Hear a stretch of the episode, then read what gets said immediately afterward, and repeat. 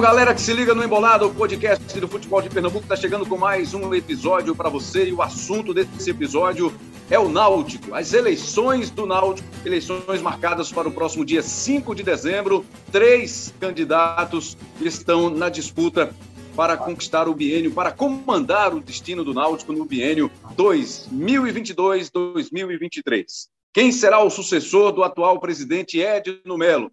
Três candidaturas lançadas, registradas: a do Plínio Albuquerque, a do Diógenes Braga e também Bruno Becker. São esses os três candidatos a presidente do Náutico para a próxima gestão alvirrubra. O Náutico, você sabe, se manteve na Série B do Campeonato Brasileiro, começou bem a temporada 2021, a conquista do título estadual, mas aí no Campeonato Brasileiro, apesar da boa arrancada, o time acabou patinando no meio do caminho e não conseguiu se manter na briga até o fim para chegar à primeira divisão em 2022. Então, o próximo presidente vai ter essa missão também, né, de tentar levar o Náutico para a primeira divisão do Campeonato Brasileiro. Nossa série de entrevistas vai funcionar assim: nós vamos ter as participações dos candidatos, o Plínio Albuquerque, o Diógenes Bragas, Braga e o Bruno Becker. São os três candidatos que vão conversar com a gente. Cabral Neto, nosso parceiro de embolada, e os repórteres João de Andrade Neto, que quase ninguém conhece, mas se falar João Grilo, todo mundo conhece, e também o Rômulo Alcoforado, que é também setorista, acompanhou o Náutico de perto aí boa parte dessa temporada. Vamos começar a partir de agora, valendo a nossa conversa, o nosso papo com o primeiro candidato, o candidato Plínio Albuquerque. É o candidato da chapa Inova Náutico. Temos três chapas: a Inova Náutico, que é representada pelo Plínio Albuquerque, a Náutico Sustentável, que é a do Bruno Becker, e Avança Náutico, que é a do candidato Diógenes Braga. Começando então, valendo o nosso papo com o candidato Plínio Albuquerque. Candidato, seja bem-vindo ao Embolada e eu queria inicialmente saber o que é que o senhor quer fazer de diferente no Náutico, caso o senhor seja o saia vitorioso nas eleições marcadas para o dia 5 de dezembro. Bem-vindo ao Embolado. Bem, é, obrigado pela oportunidade de estar conversando com vocês. Sou fã do trabalho de vocês, né? acompanho o trabalho de vocês já há muito tempo, em especial o seu Rebranho de Cabral Neto. Pessoas que entendem muito futebol, João Grilo, é, Rômulo, então estou muito tranquilo e muito feliz de estar aqui com vocês. O que o Nova Náutico né, vai fazer de diferente no Náutico é tratar o clube de uma forma profissional, é elevar o profissionalismo do clube, é respeitar o sócio. O sócio precisa ser respeitado. Então, nós estamos imbuídos num projeto de profissionalizar esse clube, esse clube amado por uma, uma torcida apaixonada, a mais fiel do Nordeste.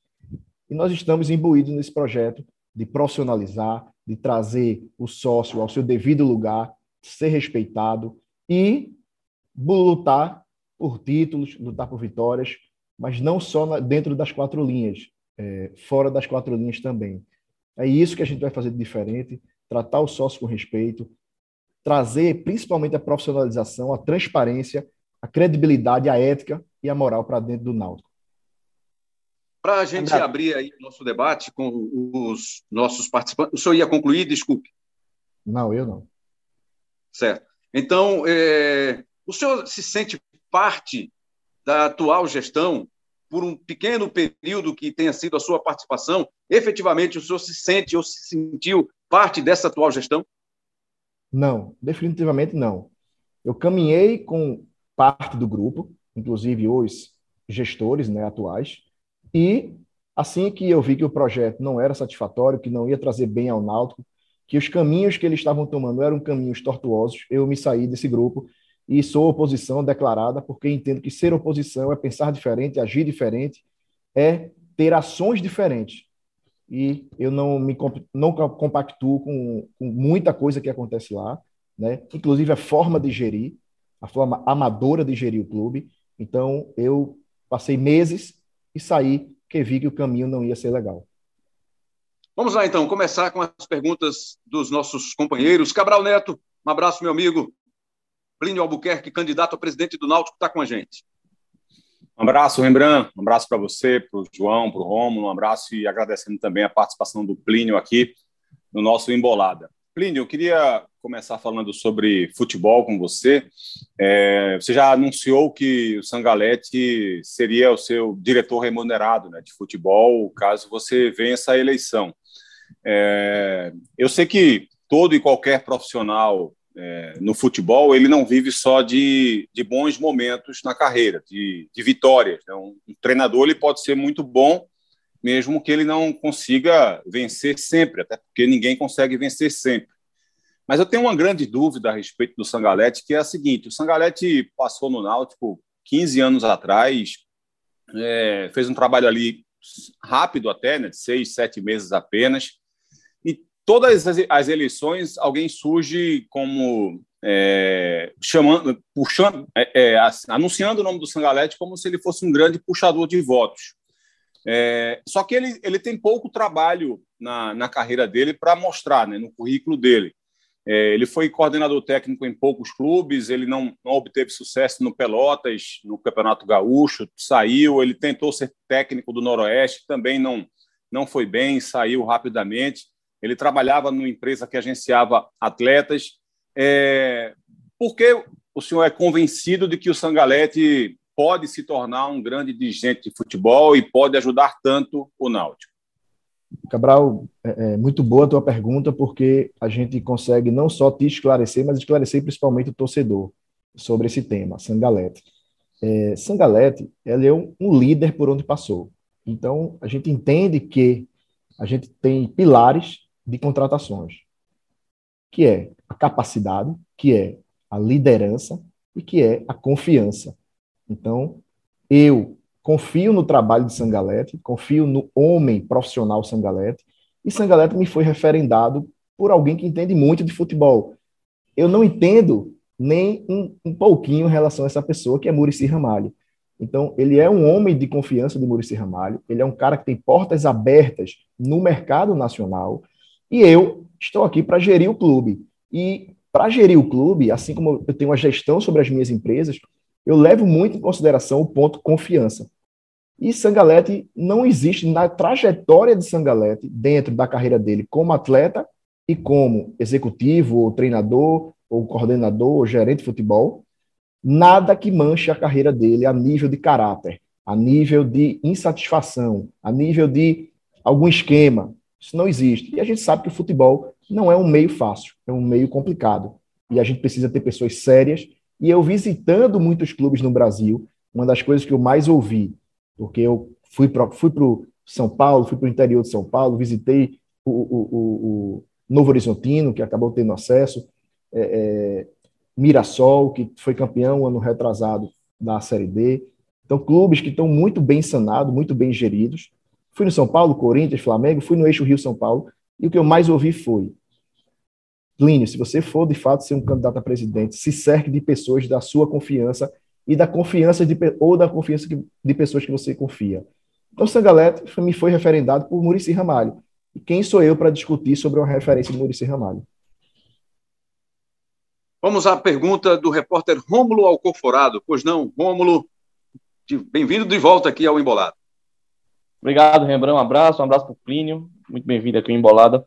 Plínio, um eu queria saber o seguinte: é, tem muitos. A gente, na nossa caminhada como jornalista, a gente já viu muita gente, nos todos os clubes aqui de Pernambuco, mas especificamente no Náutico, chegar ao clube com boas intenções, com bons projetos, com a proposta de profissionalização e acabar sendo engolido por uma realidade difícil, que é a realidade financeira do Náutico. Né?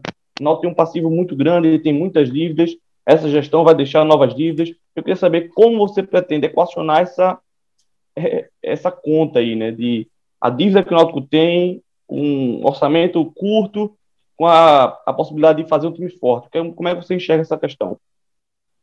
É, Rômulo, é, posso falar? O Rômulo... Sim. Posso falar? Pode né? falar. É, o Romulo fez uma pergunta sobre a nível administrativo, né? Como sair dos problemas. Então, assim, primeiro ponto, a gente já tem conversado sobre isso em algumas entrevistas. Eu queria deixar claro para a torcida que o Inova Náutico, né? já contratou uma empresa que é referência não só dentro do Brasil, mas fora do Brasil, uma empresa de reestruturação financeira, uma empresa especializada em administrar Ou seja, essa empresa ela passou seis anos no Flamengo, de 2012 a 2018, e atualmente ela está no Cruzeiro e no Curitiba. E quem é sabedor do futebol percebeu que o Flamengo é uma grande potência e passou sim alguns anos com a gestão apagada, com o, o, o seu clube não sendo gerido da forma adequada. O, o Flamengo chegou a ter um, um, passivo muito grande, né? nada comparado ao do Náutico e a clubes menores, mas o Flamengo, um clube gigantesco, tem uma, teve um passivo muito grande. E essa empresa ajudou o Flamengo nessa reestruturação financeira e vem ajudando o Curitiba e vem ajudando o Cruzeiro. Ou seja, a gente está trazendo ela para o Náutico, ela tem expertise nisso, e o que é que ela faz? Ela tem caminhos de gerir o clube, trazer receita, cuidar das finanças, cuidar do passivo. Ela dá, me, me documenta, a gente precisa primeiro se documentar, o Náutico não é um clube documentado a nível administrativo, o Náutico precisa mudar muito a nível administrativo, para que a gente possa lutar para implementar uma SAF, que a SAF, o que é, para o torcedor entender, é uma lei que acabou de ser é, é, anunciada pelo governo federal, sancionada pelo governo federal, e que nos dá a permissão, como clube, de gerir o clube, reduzir os juros. Quando o clube tem uma ação de um atleta, de um funcionário, essa ação ela vai dobrando e triplicando, aumentando de valor a cada ano que passa. Ou seja, eu reduzo esses juros e eu tenho mais tempo para pagar esses passivos, esses problemas que são do passado. Não só isso, mas a gente vai profissionalizar o clube. Então, essa empresa nos ajuda a profissionalizar e nós vamos, estamos trazendo profissionais de mercado especializados para sentar em cada cadeira. E isso, hoje, no Náutico não existe. A prova disso é que na vice-presidência de marketing, há pouco tempo atrás, existia um engenheiro. Passou um ano, logo depois entrou um advogado. O que é que engenharia e advogado tem a ver com marketing? Então, a gente precisa ser profissional, a gente precisa ser maduro. E o Inova Náutico vai fazer isso. Vamos à pergunta, a primeira pergunta do João Grilo, repórter João Andrade de Andrade Neto. João Grilo mesmo. Diga aí, João.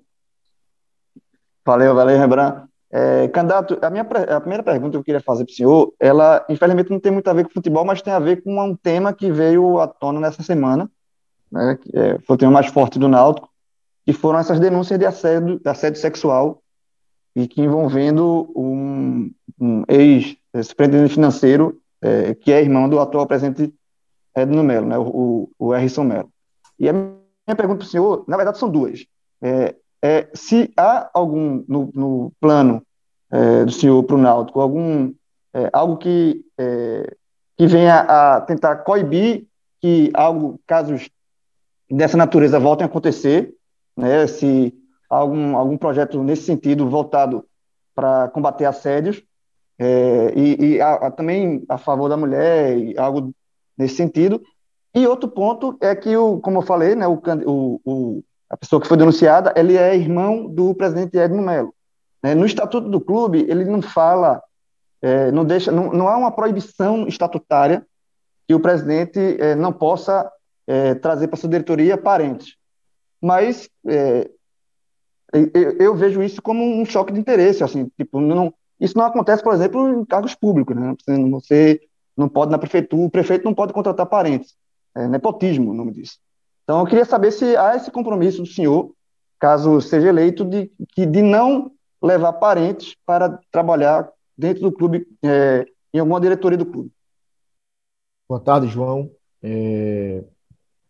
é com muita tristeza que a gente vem falar sobre esse tema, né? É, e eu queria, nesse momento, né, diante dessa pergunta, diante desse fato que vem acontecendo, né, uma semana turbulenta, no clube que a gente ama, né, no clube de uma torcida apaixonada, eu queria me solidarizar com as vítimas, né, com as mulheres, com as meninas que acabaram, é, é, é, é que tiveram que expor as suas vidas tiveram que se colocar diante da justiça e diante da sociedade.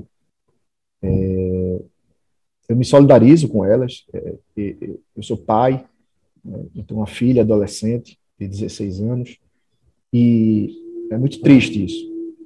É muito triste mesmo. Então, é um assunto policial, é um assunto judicial, e mas que chama a atenção, que chama a atenção da sociedade brasileira, da sociedade pernambucana e especialmente do torcedor do Náutico, porque, como você bem disse, João, o, o, o é irmão do presidente, é, e claro que se o presidente sabe, e se o presidente do Conselho Deliberativo sabe, o vice-presidente também sabe.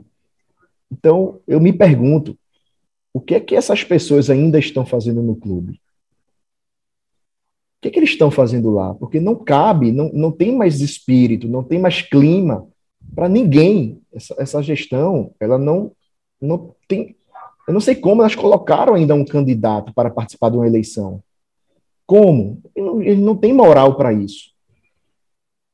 Como, como que um torcedor vai olhar para uma gestão que passou por esse desmando, por esse nepotismo, como você acabou de falar, ah, mas é, o estatuto do clube não fala nada sobre isso, mas isso, isso não é ético, isso não é moral. Eu colocar um irmão meu financeiro. Eu vou dar um exemplo: meu irmão é diretor financeiro de algumas empresas minhas. Eu nunca colocaria o meu irmão para trabalhar no Náutico, ainda mais de forma remunerada. Isso não existe, isso não cabe. Isso não cabe dentro do Náutico. O Náutico é uma instituição que é da torcida, que é do sócio. O Náutico não, não é empresa dele para ele fazer o que ele quer. E deixo claro, essa gestão não tem moral para colocar candidato. É um absurdo isso, colocar um candidato. E sobre o que nós vamos fazer de diferente em Nova Náutico, eu apresento o meu vice-presidente, né, que é o candidato promotor Valdir Mendonça, um homem de mais de 40 anos de serviços públicos, de uma gestão pública, a promotoria do Estado de Pernambuco, e ele mesmo me chamou após esses casos e me alertou e me colocou como uma missão, uma missão minha e uma missão dele agora, de implantar a diretoria de ética, moral dentro do Clube Náutico Capibaribe, para que a gente possa acompanhar de perto qualquer situação que venha acontecer. Lógico, trabalhando de forma preventiva e não só corretiva, mas de forma preventiva também. Isso a respeito de racismo, homofobia, assédio moral, sexual. Essa diretoria englobaria tudo isso. Tudo isso, Rebrão. Perfeito. E só, e só, e só para confirmar, então, o senhor está afirmando aqui um compromisso de que, caso seja eleito, nenhum parente seu irá trabalhar no Náutico é, como um cargo diretivo ou recebendo salário. Isso é um compromisso que o senhor firma, né? É um compromisso, João, meu, nenhum parente meu vai trabalhar no Náutico. E outra, se você observar, desde o início da nossa campanha, é, é, eu sou a pessoa, o candidato, que fala sobre isso desde o início. Sabe por quê, João? Porque quando eu era diretor, quando eu fui um diretor de transição, eu bati nisso aí estando lá dentro. E essa foi uma das razões para eu sair do Náutico. Para isso também, eu trago comigo meu vice-presidente jurídico, que me embasa totalmente juridicamente. Eu tenho um vice-presidente jurídico, que é o doutor Luiz Xavier, que foi duas vezes presidente da OAB, um homem que tem diversos serviços prestados ao Náutico. Ou seja, nós estamos totalmente munidos a nível da, da jurisdição, uma gestão de forma limpa, ética, moral, que não vai aceitar nada, nada, nada parecido com isso. Candidato, a respeito do técnico Hélio dos Anjos, ele tem contrato até o fim do próximo ano. A ideia é continuar com ele, ou caso o senhor seja eleito, caso o Sangalete venha para assumir essa direção executiva de futebol, a possibilidade de pensar num outro nome, caso o Sangalete chegue a essa conclusão junto ao senhor e à sua diretoria de futebol. É... Primeiro, não precisa chamar de senhor, eu sou bem mais jovem que vocês. Pode chamar de Plínio mesmo, tá tranquilo. É, Rebran, Hélio dos Anjos é o nosso treinador, sim. É, eu gosto muito do trabalho de Hélio. E Sangalete também gosta muito do trabalho de Hélio. Né? Inclusive, a gente tem conversado, eu, Sangalete e Murici, sobre Hélio. A gente não envolveu Hélio ainda nessa conversa porque não é ético, não é legal, né? não faz parte. Eu ainda não sou presidente. Mas a partir do momento que a gente vencer as eleições, talvez até no, na noite do dia 5 de dezembro, a gente já faça uma reunião, eu, Hélio, Murici, Sangalete, para que a gente possa já acelerar os passos. porque não há tempo a perder. Quanto a isso, Plínio, certamente nós somos mais jovens do que Cabral Neto, João de Andrade Neto e companhia limitada. Quem chamou? Quem falou? Fui eu, foi fui eu, Ron, fui eu. É, eu queria que o Plínio detalhasse como é que vai ser a formatação do departamento de futebol, né? Que, que ele imagina, né? Vai ter a figura do vice-presidente hoje, como o Diógenes é hoje, porque a gente sabe que hoje o Diógenes é o homem forte do futebol. Tem um executivo, Ori Barros, tem outros diretores, mas é, o, o, principal nome, o cara que, que acaba tomando as principais decisões é o Diógenes. Como é que você imagina a formatação do, do teu departamento de futebol? E aproveitando que você citou várias vezes aí o, o Murici, o Murici você pensa que, que, o município pudesse ter algum cargo formal no clube ou que seria apenas um, um conselheiro da gestão? É, Rômulo, respondendo a tua pergunta, é, Murici ele é conselheiro do clube, ele já é conselheiro, benemérito, e ele é um ajudador, ele é um, um apaixonado também pelo Náutico, um cara muito sério, e ele tem nos ajudado muito, né? Eu tenho um contato muito bom com ele, ele até tentou ter contato com outras pessoas da gestão, mas não foi atendido. Tentou ajudar essa gestão, né, como um alvirrubro, mas ele não foi atendido. E fazer o quê? A gente está. Eu me coloco à disposição do Murici Ramalho é, e a gente está muito firme com isso. É, o, o organograma do futebol vai ser da seguinte maneira: nós vamos ter executivo de futebol, que é o Sangalete, três diretores estatutários do clube e um coordenador da base. Esse coordenador da base vai cuidar do elo da base ao profissional. A gente acha que é de extrema importância isso aí, ter alguém que fique com o olho nos meninos, né? não só no olho na parte técnica, mas no olho na estrutura que a gente está levando para eles. Né? Hoje o clube não tem uma estrutura a nível de nutrição, psicólogo, educacional, pedagogo, e a gente entende que o clube ele tem uma responsabilidade muito maior do que simplesmente formar um atleta, e sim formar um cidadão. Então a gente precisa primeiro formar um cidadão, formar um atleta e formar um ídolo, para que esse ídolo possa trazer receita para o clube. E continuamos com, com o Hélio né, na comissão técnica e vamos investir bastante no centro de análise de desempenho. Esse centro de análise de desempenho vai ser de extrema importância para que a gente possa minimizar os erros nas contratações. Erros esses que perduraram pela gestão inteira. Então, se você for analisar, eu preciso que o centro de análise de desempenho me dê um filtro de jogadores ou seja, eu não preciso olhar 20, 30 laterais esquerdos, 20, 30 zagueiros. Eu preciso avaliar quatro, cinco atletas, que já vai ter um filtro muito grande desse centro de análise de desempenho, para que nós possamos observar e analisar qual o melhor atleta que a gente pode trazer para o Náutico. Cabral Neto. Plínio, eu queria é, sair um pouco do futebol e falar de uma, de uma questão que eu tenho percebido que tem incomodado muito o torcedor do Náutico e que bom que, que essa parte que se incomoda começou a falar sobre o assunto, que são as questões mais, digamos, sociais de um clube. Né? O Bahia hoje tem se tornado uma referência em relação a isso, que é o clube abraçar é, todas as pessoas é, e o Náutico tem um passado, por exemplo, é, chato, né? um passado por, por ter sido o último clube, por exemplo, a abrir as portas aos negros. É, e foi feita, inclusive, uma, uma um, um, programa para tentar é, fazer com que o passado é, fosse, fosse consertado de alguma forma ou amenizado né, com aquela camisa preta. E aí vem o Conselho Deliberativo e proíbe o clube de jogar com a camisa preta. Houve uma ação com o goleiro Nilson, que sofreu com o racismo, inclusive quando jogava no Santa, quando enfrentava o Náutico. Depois, evidentemente, ele se tornou um ídolo do Náutico e ele participou daquela ação. É, há algumas ações tímidas em redes sociais quanto ao público LGBTQIA.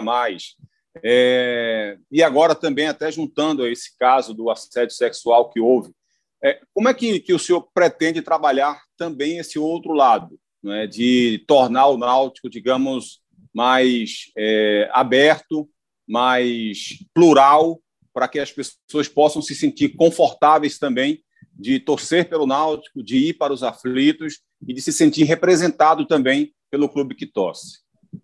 Cabral, é, eu tenho um sonho. Meu, meu avô foi jogador do Náutico na, na década de 40 e ele me falava sobre muitas histórias. Então, imagina se Se tudo isso que você está falando acontece hoje, imagina na década de 40, de 50. E eu tenho um sonho, eu tenho um sonho do náutico de todos.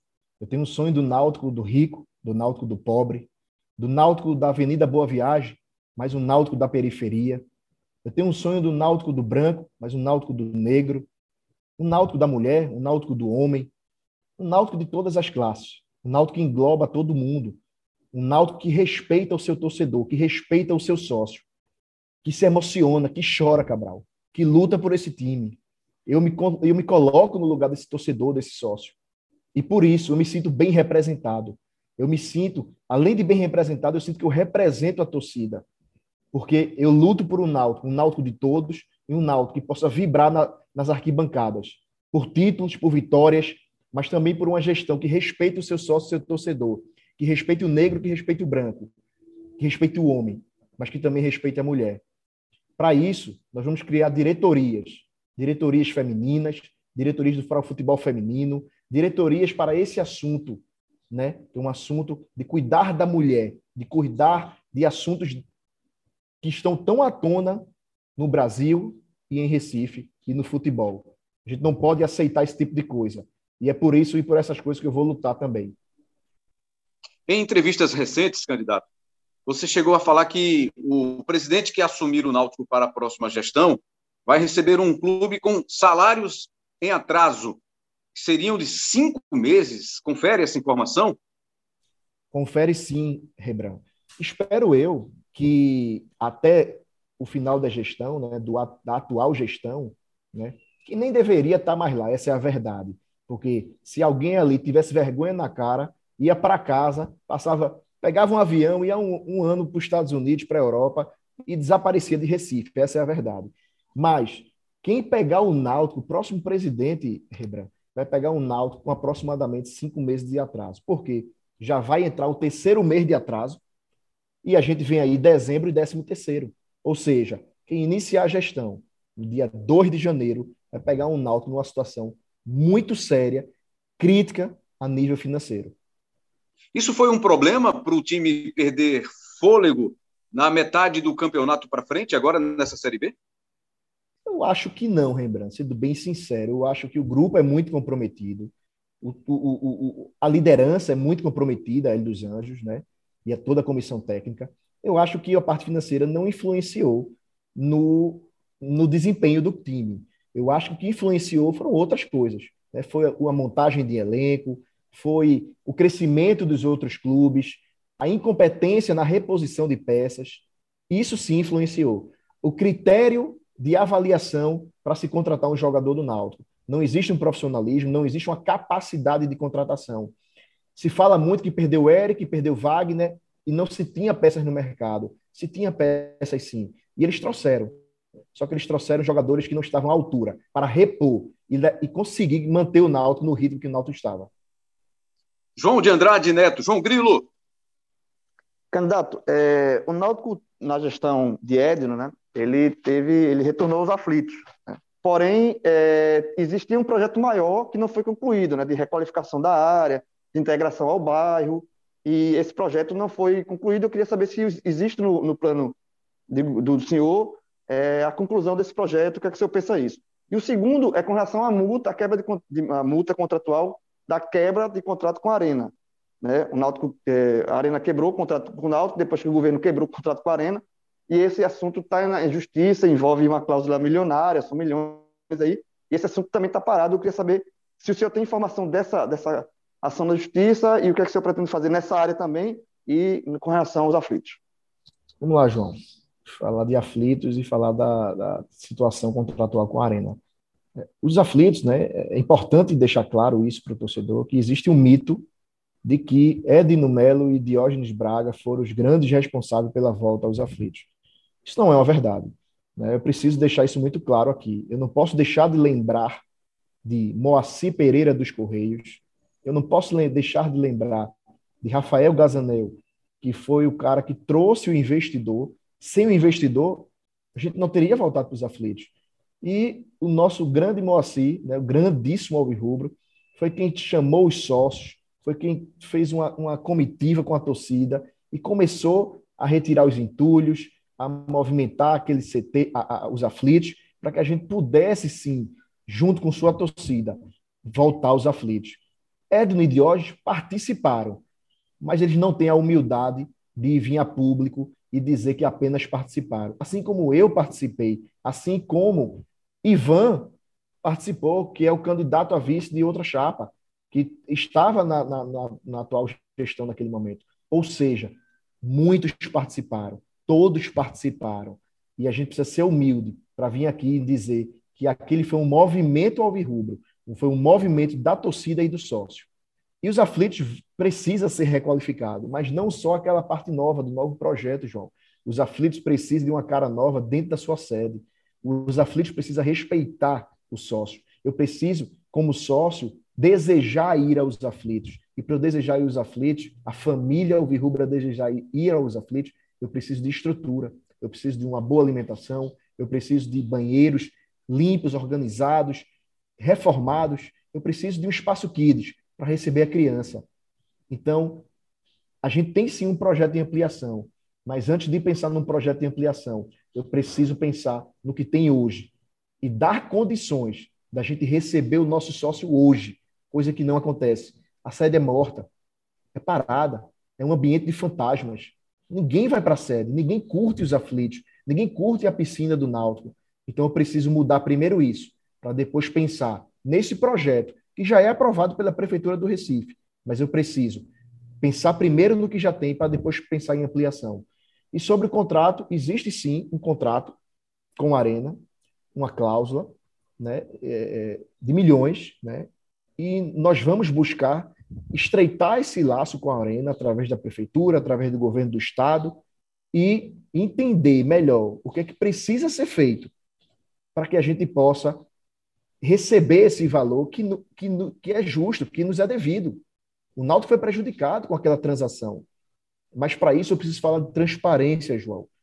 Ninguém sabe o que é está acontecendo no contrato, ninguém sabe o que acontece nos aflitos, ninguém sabe como anda essa situação jurídica, ninguém sabe quanto o Náutico ganha de uma camisa da N6, ninguém sabe quanto de lucro gera o bar do Náutico, ninguém sabe de nada.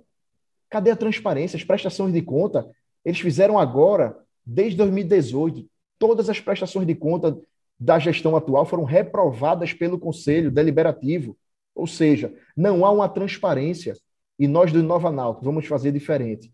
Vamos ser transparentes, vamos ser claros, vamos trazer uma assembleia de sócios de forma corriqueira, de forma trimestral, trazer o sócio para dentro dos aflitos, mostrar para ele como é que estão nossas contas, mostrar para ele aonde estamos investindo o dinheiro que eles pagam todos os meses e ser transparente com o nosso conselho deliberativo que merece todo o nosso respeito.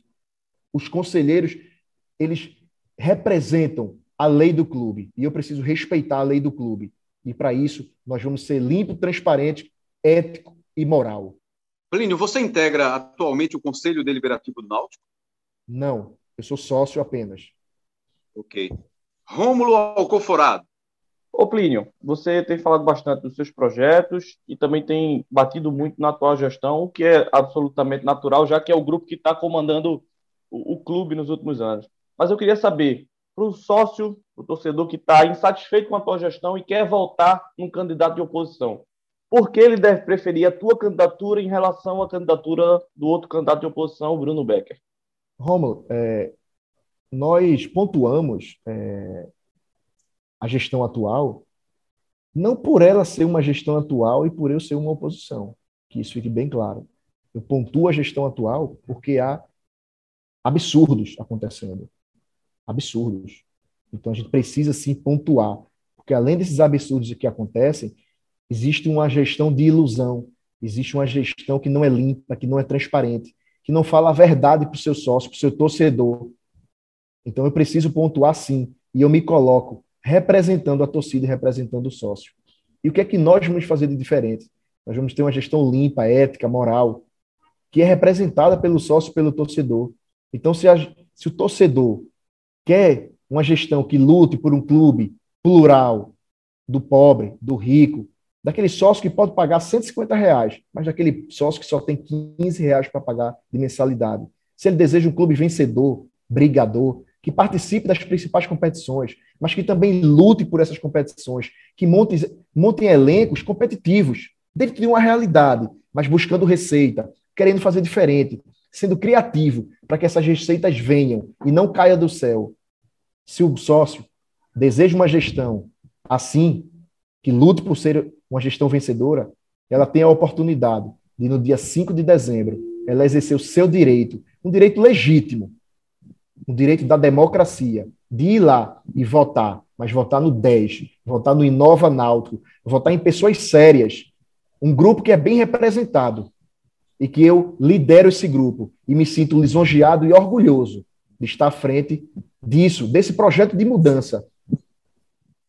E me sinto feliz e confio no torcedor e conto com você, torcedor. Conto com o seu voto para a gente, nós juntos, realizarmos essa mudança e trazemos essa mudança para o Náutico, para você votar 10. Para a gente encaminhar aí a nossa parte final com o primeiro candidato, né, o candidato que nós ouvimos aqui no Embolada, o Plínio Albuquerque. É contigo, Cabral. Eu queria é, falar exatamente desse grupo, Plínio, que você se referiu agora. Qual é o grupo é, do Plínio Albuquerque? Quem são as pessoas que, que dão suporte, quem são as pessoas que. Quem são os alvirrubros que, que estão por trás, que estão te ajudando, que estão ao teu lado nessa, nessa caminhada, as pessoas que você julga que são importantes também na, na, nas tuas ideias, de repente algum apoio de algum ex-presidente, de alguma liderança do clube, de, de, de pessoas que já passaram pelo clube em outras administrações ou não, mas de pessoas que você que você está cercado por elas e que você acha importante passar também para o torcedor. Cabral, nós estamos com, com o povo, nós estamos com a torcida, com o sócio.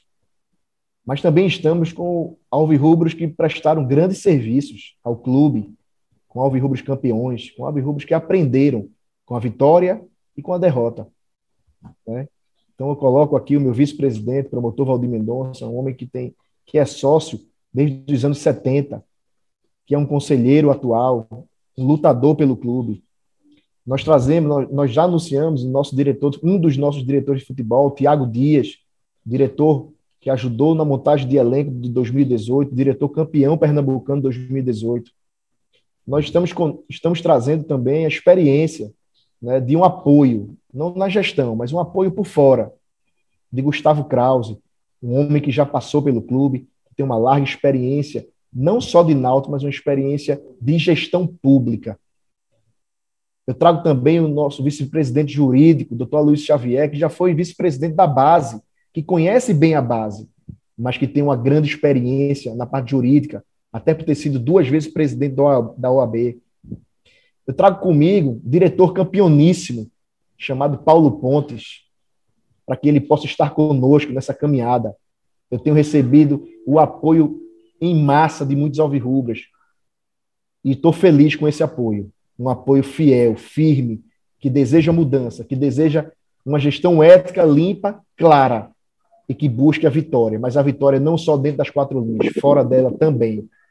Para finalizar agora, candidato, quem fará a transição, caso seja o senhor seja eleito, você seja eleito presidente do Náutico? Você fez parte da última transição, fez esse trabalho de transição junto à gestão do Edno Melo, e agora quem fará a sua transição? Ou seja, do atual presidente para a sua gestão, caso seja eleito?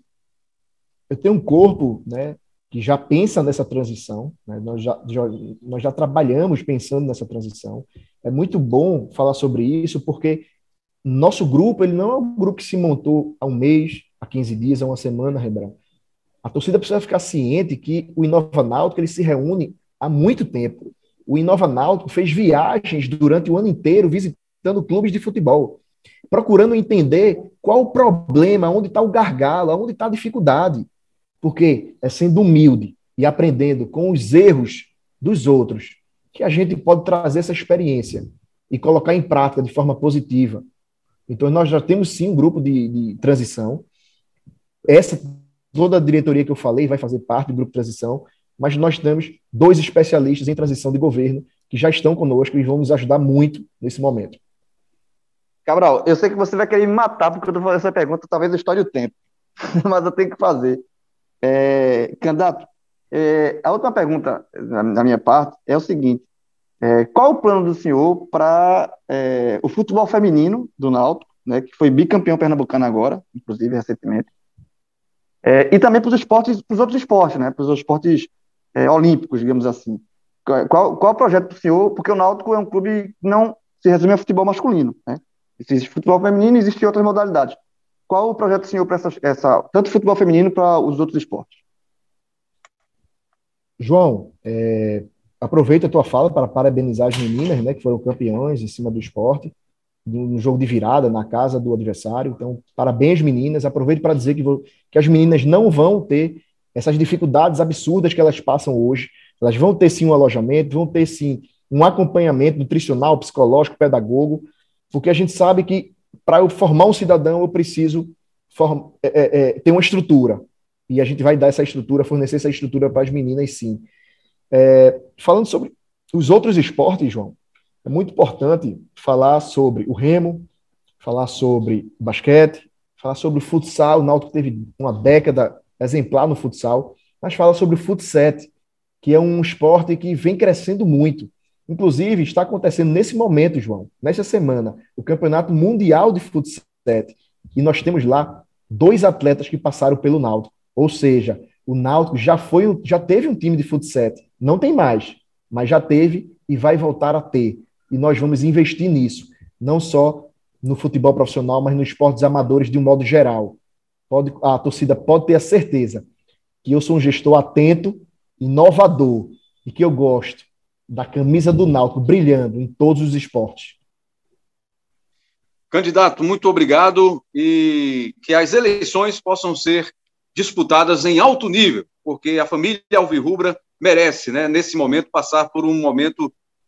Gente, depois de todos esses tumultos, todas essas confusões, todos esses problemas, precisa de um momento de calma né, para conseguir decidir bem o seu futuro, que é escolher o seu candidato para o próximo biênio. Muito obrigado pela sua participação aqui no nosso Embolada, candidato. Eu que agradeço, Rembrandt, eu que agradeço Cabral, João, o Rômulo, e, e, é uma honra estar falando com vocês, eu me sinto muito lisonjeado com isso, estar falando com feras do futebol pernambucano e brasileiro, e que o sócio possa tomar a melhor decisão, de forma consciente, de forma tranquila, e principalmente exercer o seu direito de voto. Obrigado a Plínio Albuquerque. A gente vai continuar com as entrevistas, com o bate-papo, com a sabatina com os candidatos a presidente do Náutico. Nosso próximo entrevistado é o atual vice-presidente de futebol e vice-presidente executivo Diógenes Braga, que é o candidato da atual gestão. E a partir de agora, a nossa conversa vai ser com Diógenes Braga, atual vice-presidente executivo, vice-presidente de futebol do Clube Náutico Capibaribe, é a chapa Avança Náutico, é a chapa da situação. E é com ele que a gente conversa. Seguimos com o Cabral Neto, nosso parceiro de embolada, com João de Andrade Neto.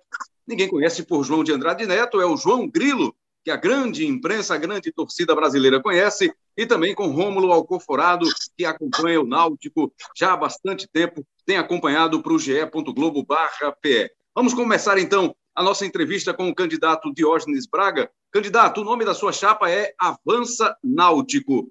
Em que aspectos o senhor pretende avançar, caso seja eleito, já que o senhor vem desse trabalho com a atual gestão desde o princípio? Seja bem-vindo ao Embolado. Muito obrigado por aceitar o nosso convite, candidato. Boa tarde, Rembrandt. Boa tarde a, a todos presentes. E eu que agradeço o convite. É um espaço maravilhoso debatedores de alto nível, com certeza a gente vai conseguir fazer um grande debate. Veja, lembrando, na verdade, a, a chapa Avança Náutico, ela é um, uma continuidade de um projeto. Esse projeto, quando se iniciou, na verdade, ele se iniciou até antes de 2018, ele se iniciou muito pela luta pela volta aos aflitos, que eu e o presidente Edson fomos extremamente atuantes, e a gente, quando iniciou isso lá atrás, acabou a gente indo para o conselho, houve houve uma questão da gente entrar na, na um fórum aberto aos sócios, nesse fórum aberto aos sócios.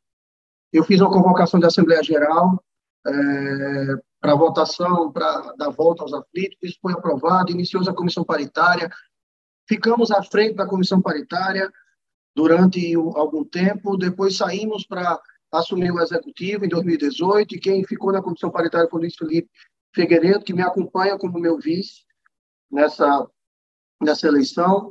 E a partir daí nasceu um, um projeto, e esse projeto inicialmente ele se nominou Resgate ao Alvirrubro.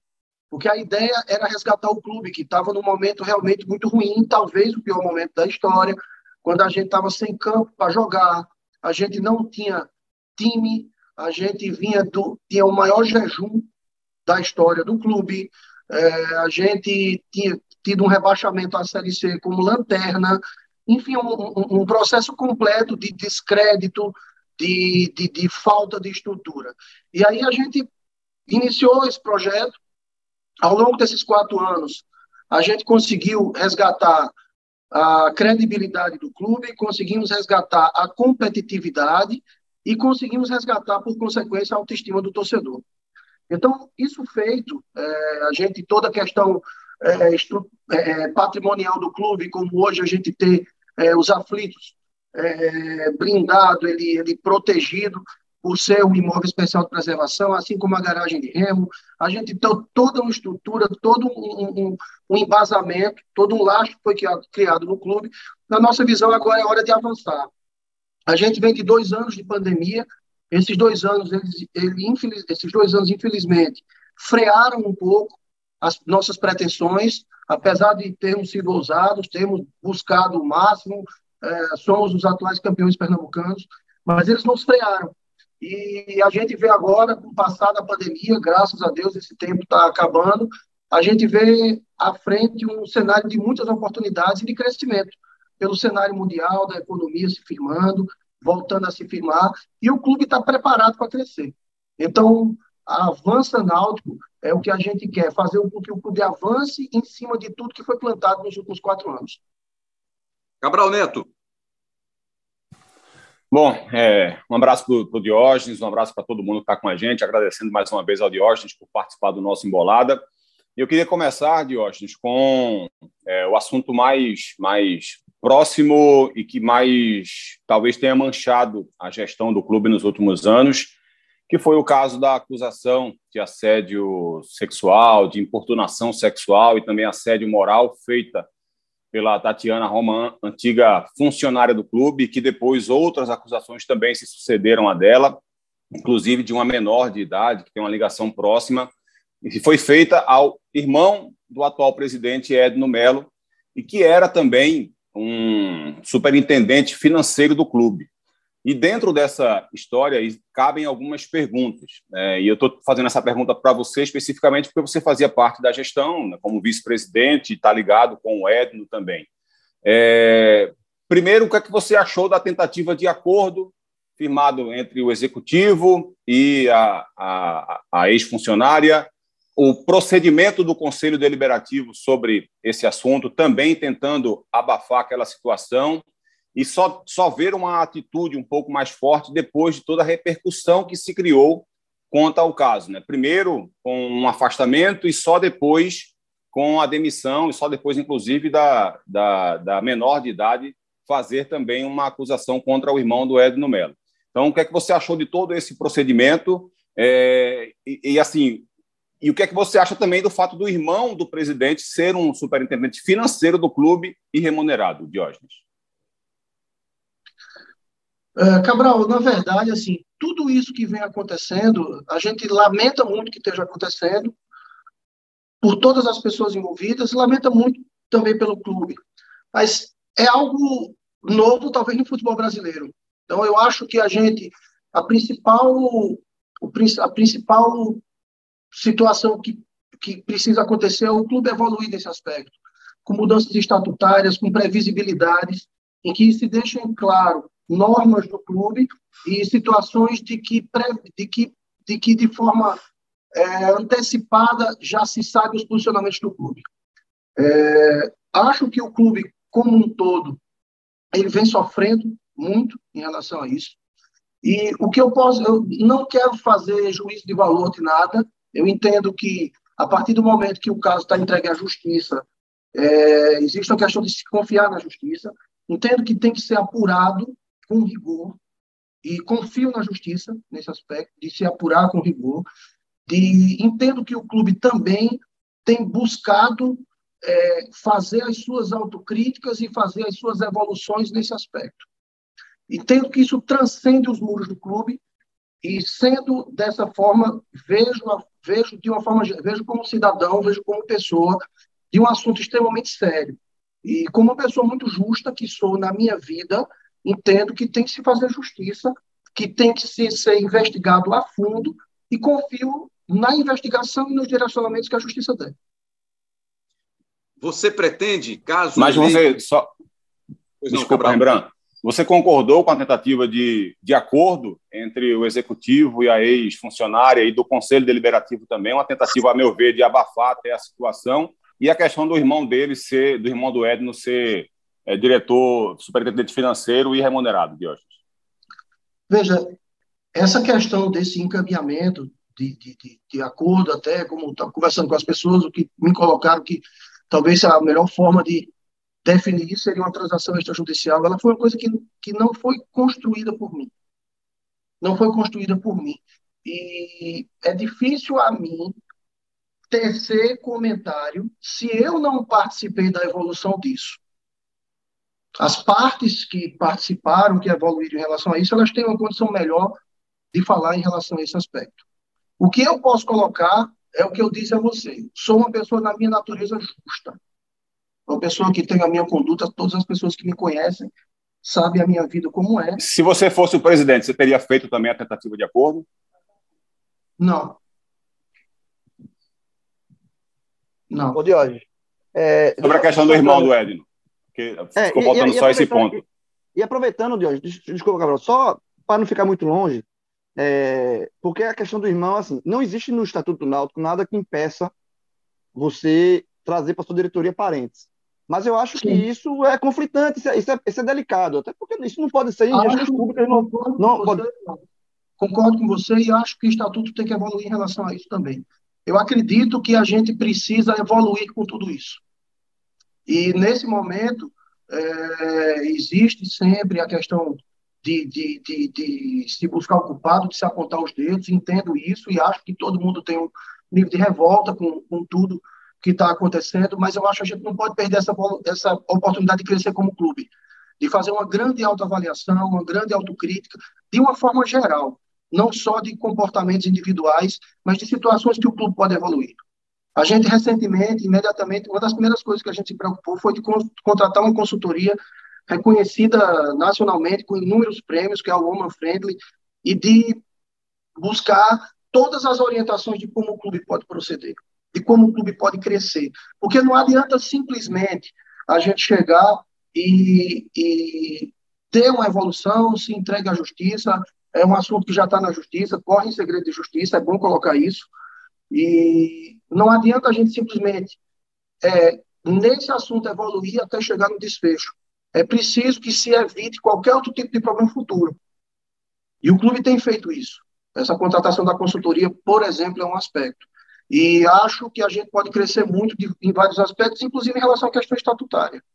Na verdade, o que aconteceu com o Náutico foi algo novo, que nenhum clube passou, e o, o Náutico tem que, sim que fazer as suas evoluções, as suas autocríticas, tudo, tudo, tudo, tudo. E certamente muita coisa que o Náutico fizer agora vai ser copiado por vários clubes. Porque é, é o que está acontecendo conosco é algo que, é algo que eu, eu, eu, pelo menos, não me recordo de estar acontecendo em nenhum clube. Então, nas, é circunstâncias, nas circunstâncias atuais do Náutico, o fato de você fazer parte dessa gestão, isso pode te ajudar, te beneficiar ou atrapalhar nessa sua campanha, nesse seu desejo que é uma, uma candidatura construída já há algum tempo, pelo seu empenho, pela sua participação direta, especialmente no caso do futebol do Náutico. Como é que você enxerga isso com esse cenário atual, Diógenes? Eu estaria sendo muito egoísta se no momento desse eu estivesse pensando na minha campanha. É o que eu posso dizer. Ô, ô, a minha preocupação é com o clube e com as pessoas.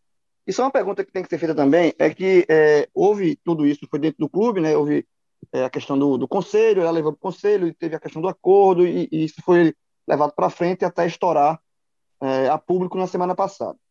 E você, como, e você é o vice-presidente do Náutico, né? Executivo de futebol, homem forte do futebol. Quando é que você soube da, da, da denúncia da Tatiana? Quando é que você tomou conhecimento que houve é, essa denúncia, seja a primeira do conselho, seja mais. Quando é que você soube dessa história? Quando houve a denúncia no conselho.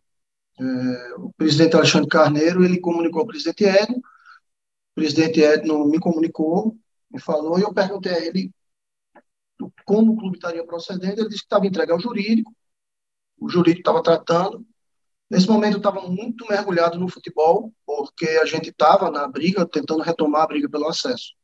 E poucos dias depois chegou para mim a informação que as partes teriam se entendido. E eu dei o problema por resolvido naquele momento. Até que, recentemente, fui surpreendido, assim como todos vocês, por tudo que está acontecendo. Essa é a verdade dos fatos, bem, bem crua e reta. Vamos trazer então para a nossa conversa também o Rômulo Alcoforado, perguntou agora o João Grilo, agora tem a primeira participação nesse papo do repórter Rômulo Alcoforado. Chega mais, Rômulo. Tudo bem, Rembrandt? Um abraço para todo mundo.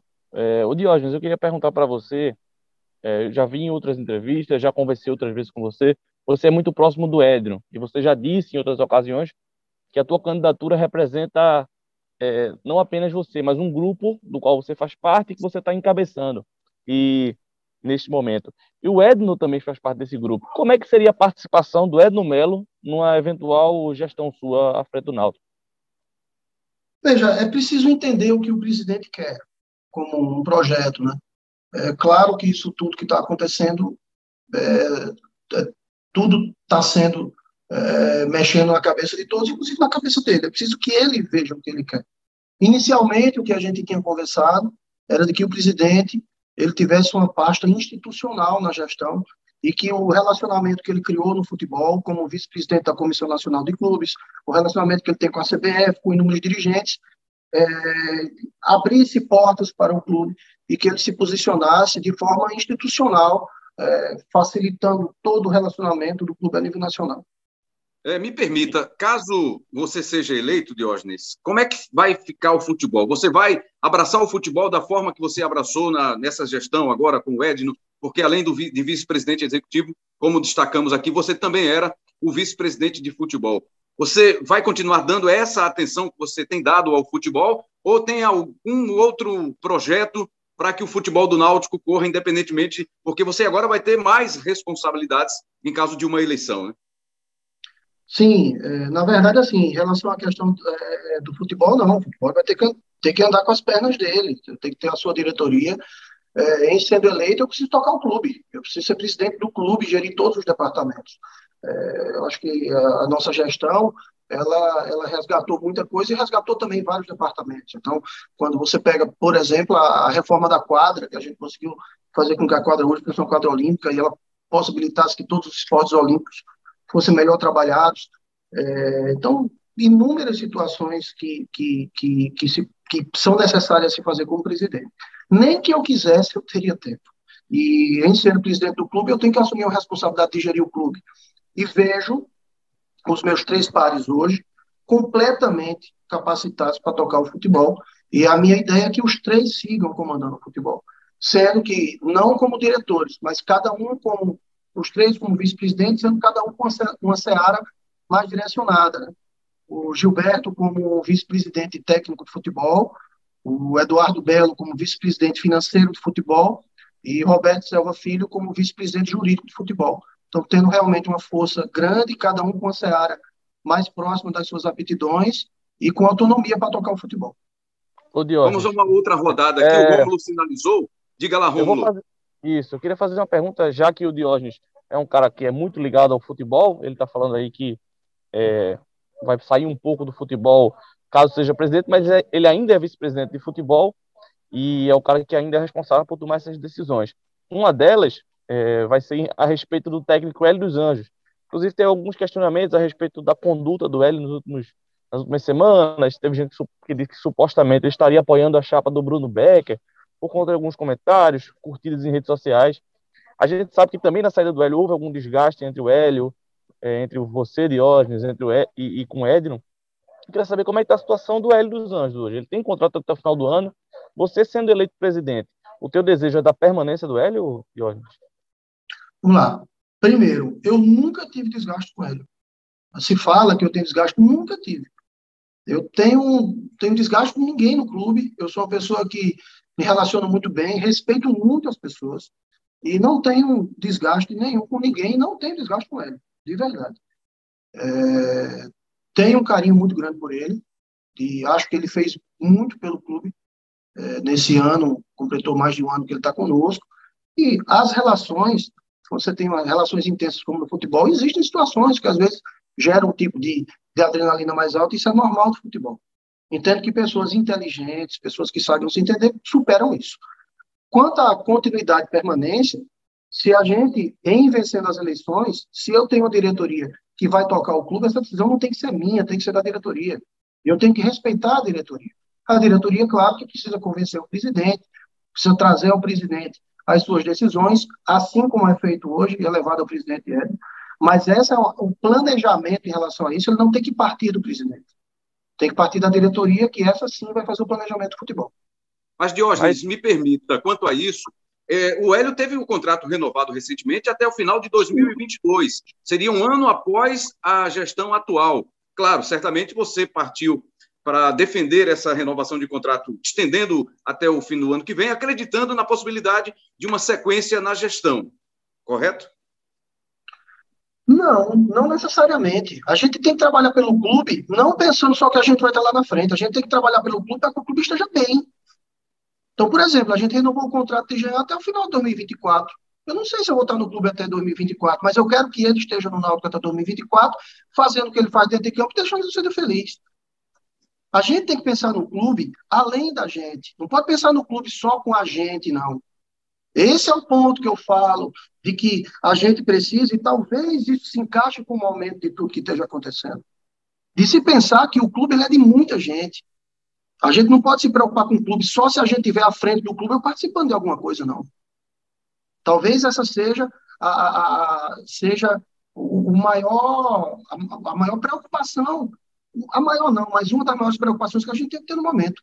Então, em relação à questão do contrato dele, não. Foi um contrato que o futebol, naquele momento, entendeu que era salutar para o clube e foi feito. Mas independente.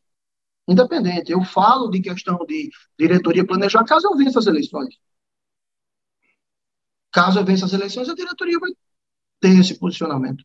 Ela vai tomar. Mas a gente não pode enxergar o clube achando que ele vai acabar agora no final do ano, porque o mandato da gente ainda é no final do ano. Eu acho, inclusive, que todo gestor ele deve ter uma preocupação muito grande de tentar entregar o clube ao próximo presidente, ao próximo gestor, melhor do que o que ele pegou. E eu tenho certeza que essa gestão entrega o clube muito melhor. Anos luz de como receber o clube. Inclusive porque quando a gente pegou o clube, ninguém queria se candidatar. E agora as pessoas me, me, me permitam a expressão, estão é, é, se portando de uma forma que está batendo no clube mesmo, em relação à questão de querer estar à frente do clube.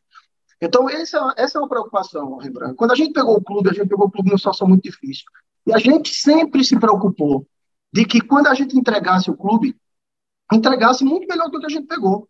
E é inegável que o clube estava muito melhor do que pegou. Se eu for o próximo presidente, eu vou receber o, o, o clube muito melhor do que o presidente Edno pegou. Se outro for o presidente, vai receber o clube muito melhor do que o que o presidente Edno pegou. A gente tem que pensar no clube ao longo do tempo, não só na gestão da gente. Se eu não vencer as eleições, eu não vou deixar de ser náutico. Eu vou continuar sendo náutico. Como sempre fui. Vamos continuar então aí com as perguntas. Cabral Neto, na sequência, João Grilo. Diga aí, Cabral. É, tentar sair do, do futebol para não monopolizar né, o, o, assunto, porque eu também teria um milhão de perguntas para fazer de hoje sobre, sobre esse aspecto, claro. Fazer, não, mas é porque a gente tem tempo. A gente tem tempo, né? Tem tempo, tem um tempo Cabral, curto aí, Diógenes. Eu vou dar, vou, vou dar uma dica para tu. Se tu não fizer, quem vai fazer sou eu. é o seguinte, Diógenes, eu queria que você falasse um pouco sobre a questão é, aflitos e CT.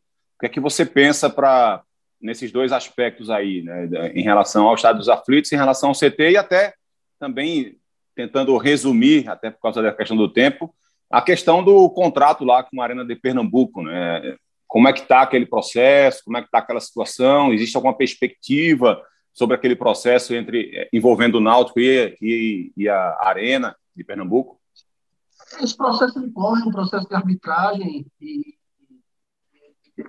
um processo complexo, tem tido algumas evoluções, mas assim, é, se eu chegar para você e passar detalhes, talvez eu esteja até expondo algumas situações que não possam ser. O que eu posso dizer é que está sendo tocado é um processo lento, realmente, não é um processo rápido, está sendo tocado e está sendo evoluído, mas a gente não está próximo de um desfecho.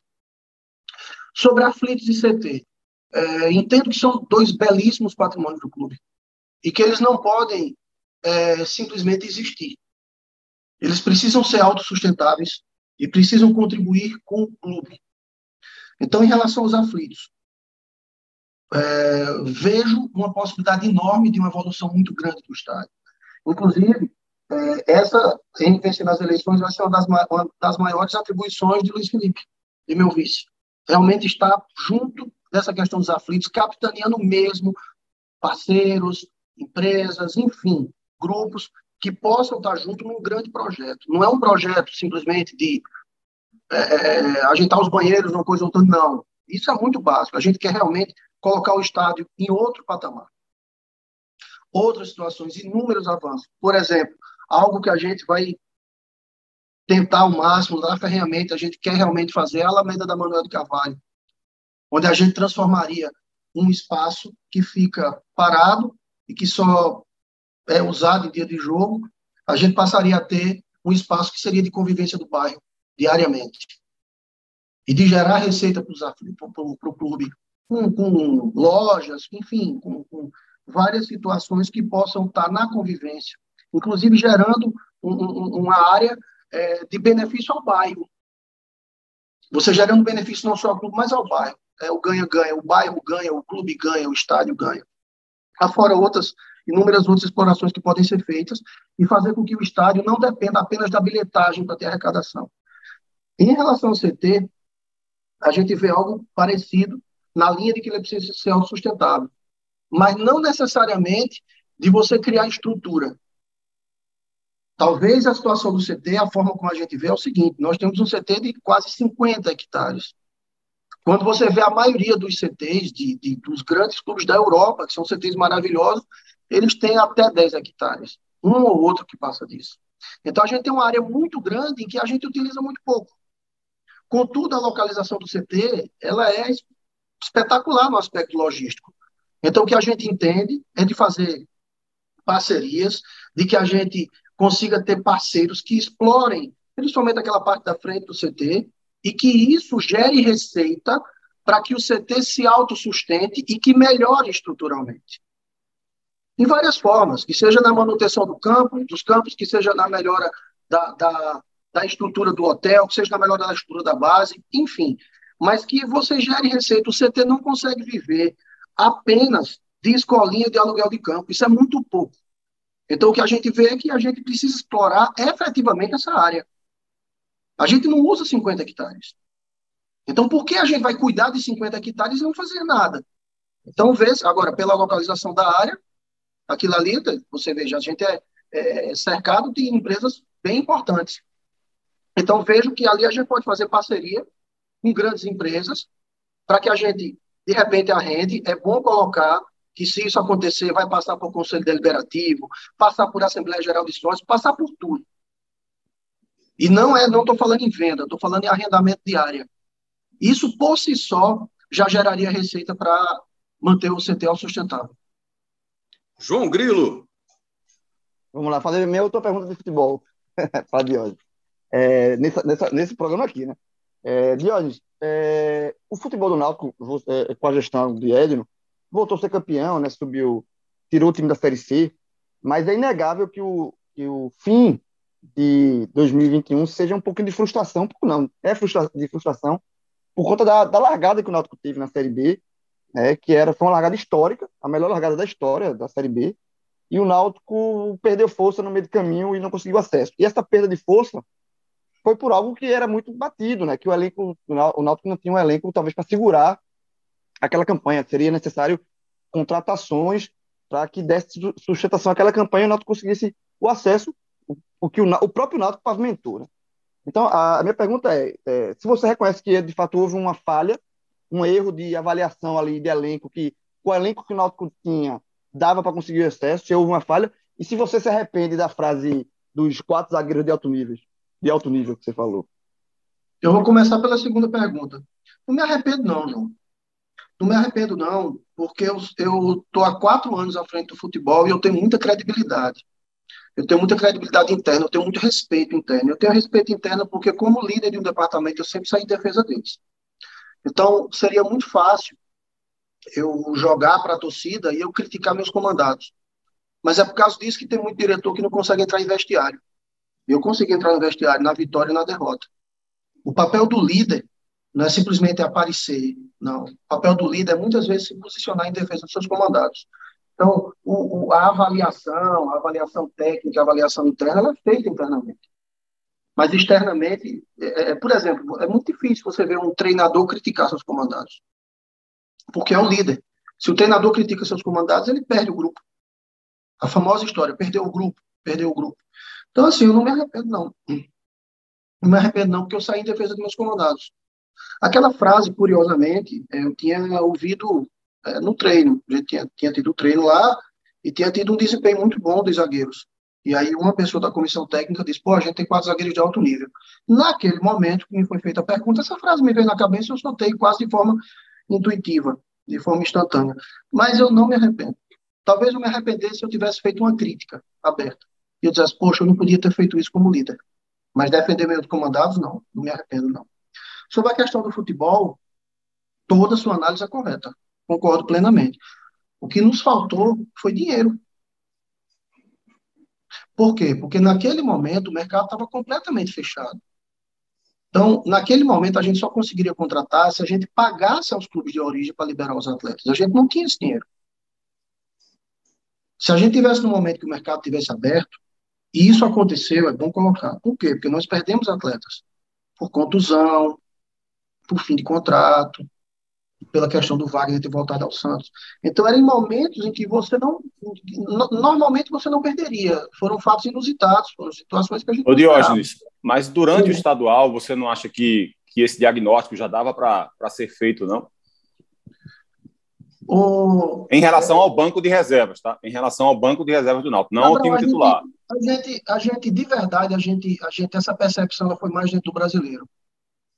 Porque o campeonato pernambucano a gente voou. A gente voou no campeonato pernambucano. Voou, mas teve dificuldade, Diógenes. No começo do campeonato, você lembra? A zaga tinha Rafinha, não tinha velocidade, só não, depois que o Wagner gente... Leonardo entrou e, e o gente, Brian entrou na lateral esquerda, o time se ajustou.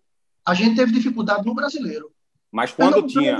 Não, no começo, no começo do, do, do Pernambucano, gente... teve dificuldade, Diógenes. O Náutico tomou, ficou, ficou tomando contra-ataque do, do Petrolina, Cabral, se não me engano, em casa. A gente, Cabral, a gente teve uma derrota no campeonato. Você mesmo elogiou muito o time, que eu então, acompanho. Mas, então, é isso, Diógenes, é exatamente isso. Num momento bom do Náutico, eu, durante o estadual, falei, falava sobre isso já. Achava que o, o banco de reserva do Náutico não atendia a disputa da Série B. Quando o Náutico perdia Bom, então, um jogador, então, quando alguém é, saía, é caía muito em rendimento. Certo. Então, se é para responder, a nossa percepção veio... Não é que ela veio só dentro do brasileiro. É que a necessidade maior veio dentro do brasileiro. E aí é uma questão orçamentária, Cabral. Por exemplo, se é, chega agora e, e ah, eu queria é, contratar A, B, C ou D. Claro que você queria, mas contratar como? Essa é a, esse é o grande ponto. Você tem é o cobertor curto, cobra a cabeça, descobre os pés.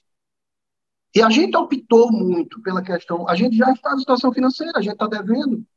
A gente passou o ano todo administrando, um mês ficava em dia, um mês ficava em dia. A gente, em momento nenhum, teve folga financeira. E se a gente chegasse a determinado momento, a gente vai ao mercado e insta tudo mais, a gente tem essa dificuldade.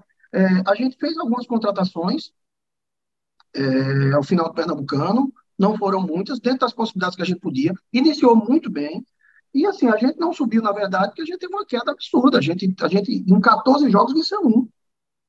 Isso Não tinha nem como imaginar. É, e, agora, o grande ponto foi dinheiro mesmo, para contratar os atletas, para contratar os atletas naquele, naquele momento em que a gente precisou. É, existem, existem filosofias de trabalho, Cabral.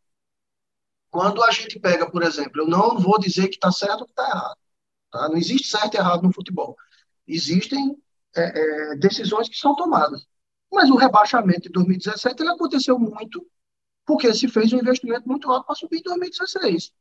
A gente poderia ter subido naquele jogo lá contra o Oeste. A gente torceu muito. Infelizmente, não subimos.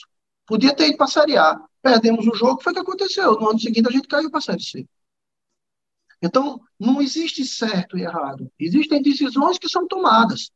Quando a gente assumiu o clube, a gente nunca prometeu grandes times. A gente nunca prometeu grandes contratações. A gente sempre prometeu responsabilidade com o clube. Então, a gente agiu de acordo com o que a gente sempre defendeu. E essa responsabilidade, você pode até chegar e colocar que ela fez com que a gente não subisse esse ano. Mas ao longo desses quatro anos, a gente chegou em quatro finais, vencemos três e o time saiu da Série C. Agora, você tem sucessos e insucessos no futebol. E é claro, eu acho que a palavra que João coloca de frustração, ela está perfeita. É esse sentimento mesmo que eu tenho. É de frustração. E só para. Eu estava. Estava falando, estava prestando muita atenção no que você estava dizendo, eu estava de cabeça baixa aqui, estava vendo pelo vídeo. Eu estava procurando aqui, é, para você não achar que eu estou falando isso só agora e tentando me aproveitar do momento. Eu escrevi um Twitter no dia 30 de junho, dizendo: o Náutico tem um time muito bom, possibilidade de acesso é real, mas não se constrói equipes vencedoras sem banco. É nítida a distância entre titulares e reservas no elenco para não desperdiçar esse belo trabalho de Hélio, a diretoria precisa reforçar o grupo. E o dia 30 de junho, o Náutico ainda estava invicto na Série B. Foi depois da oitava rodada do campeonato, Diógenes. Eu concordo com você, mas com que dinheiro? Agora faça o seguinte, Cabral. Me mostra o Twitter que você me disse como a gente achar 500 mil reais para botar no orçamento. Mas depois Aí... chegou dinheiro para Matheus Jesus, para Júnior Tavares, para Iago Mateus Dias, para Thaís. Mateus... Não, não. Esses atletas. O Náutico reforçou depois, Diógenes. Não. Esses atletas que chegaram na reta final, era um momento de mercado que os atletas estavam disponíveis. Matheus Jesus é um atleta de três dígitos. Ele custa ao Náutico a moradia. Porque foi uma oportunidade que aconteceu naquele momento. Nós não fizemos grandes investimentos. Por quê? Porque quando o mercado se abriu novamente e nós tínhamos opções que a gente conseguiria absorver, a gente fez. A gente não perdeu a ousadia, não. Tanto que a gente está com dificuldade financeira. Agora, o que é que acontece? No momento que se mais precisou, e quando você colocava precisava, eu acompanhei tudo, estava correto, mas no momento em que se mais precisou, a gente não tinha força financeira para contratar daquela forma. Você tem os momentos de mercado. Então, tem momento de mercado que você só contrata o jogador pagando para tirar de onde ele estava. Se você pegar essas contratações que você citou aí, que a gente fez no final, na reta final, joga 60, 90 dias atrás, estavam todos jogando. Então, assim, é uma questão de disponibilidade do atleta e disponibilidade de recursos para investir. Então, é, é claro que a gente olha ah, para trás, pô, se a gente conseguisse ter trazido isso, aquilo, naquele momento, ajudava, ajudava, mas esses jogadores chegaram no final, nenhum estava disponível naquele momento. Eles não estavam em disponibilidade. Existem os momentos de mercado. E a gente tem um orçamento muito curto. E a gente respeitou muito a questão orçamentária. Porque se a gente estourasse esse orçamento, a gente ia chegar na reta final do campeonato com três, quatro meses de salário atrasado, e isso também inviabilizaria o acesso. Ô Diógenes, em relação a essa questão é, financeira que você está falando, é, você e o Edno sempre batem nessa tecla da austeridade, e sempre tentaram manter os salários em dia como prioridade da gestão. Nos últimos tempos, porém, o Náutico teve dificuldade de manter salário em dia, começou a ter alguns atrasos. O próximo presidente do Náutico vai pegar o, a folha com quantos meses de atraso, com que atraso o próximo, Náutico, o próximo presidente do Náutico vai pegar, seja no futebol e seja no, administrativo? É, no administrativo eu preciso olhar direitinho, mas acho que está um mês, um mês, um mês, acho que acho que não tem dois meses, acho que um mês. É, o futebol, a gente hoje tem duas imagens e meia carteira em atraso. Então, a gente tem uma situação em que é, vejo o ano que vem com excelentes oportunidades. a gente volta a ter um calendário cheio, volta a ter todas as competições, volta a ter público, que é o mais importante, a gente volta a potencializar o programa Nação Timor, que dentro do processo de receita a gente enxerga como a segunda maior receita do clube. Então a gente tem muito recurso para o ano que vem. Não vejo problemas financeiros, não. E acho que ao longo do mês de dezembro se administra essas questões, consegue se dirimir esses problemas e, e ajustar.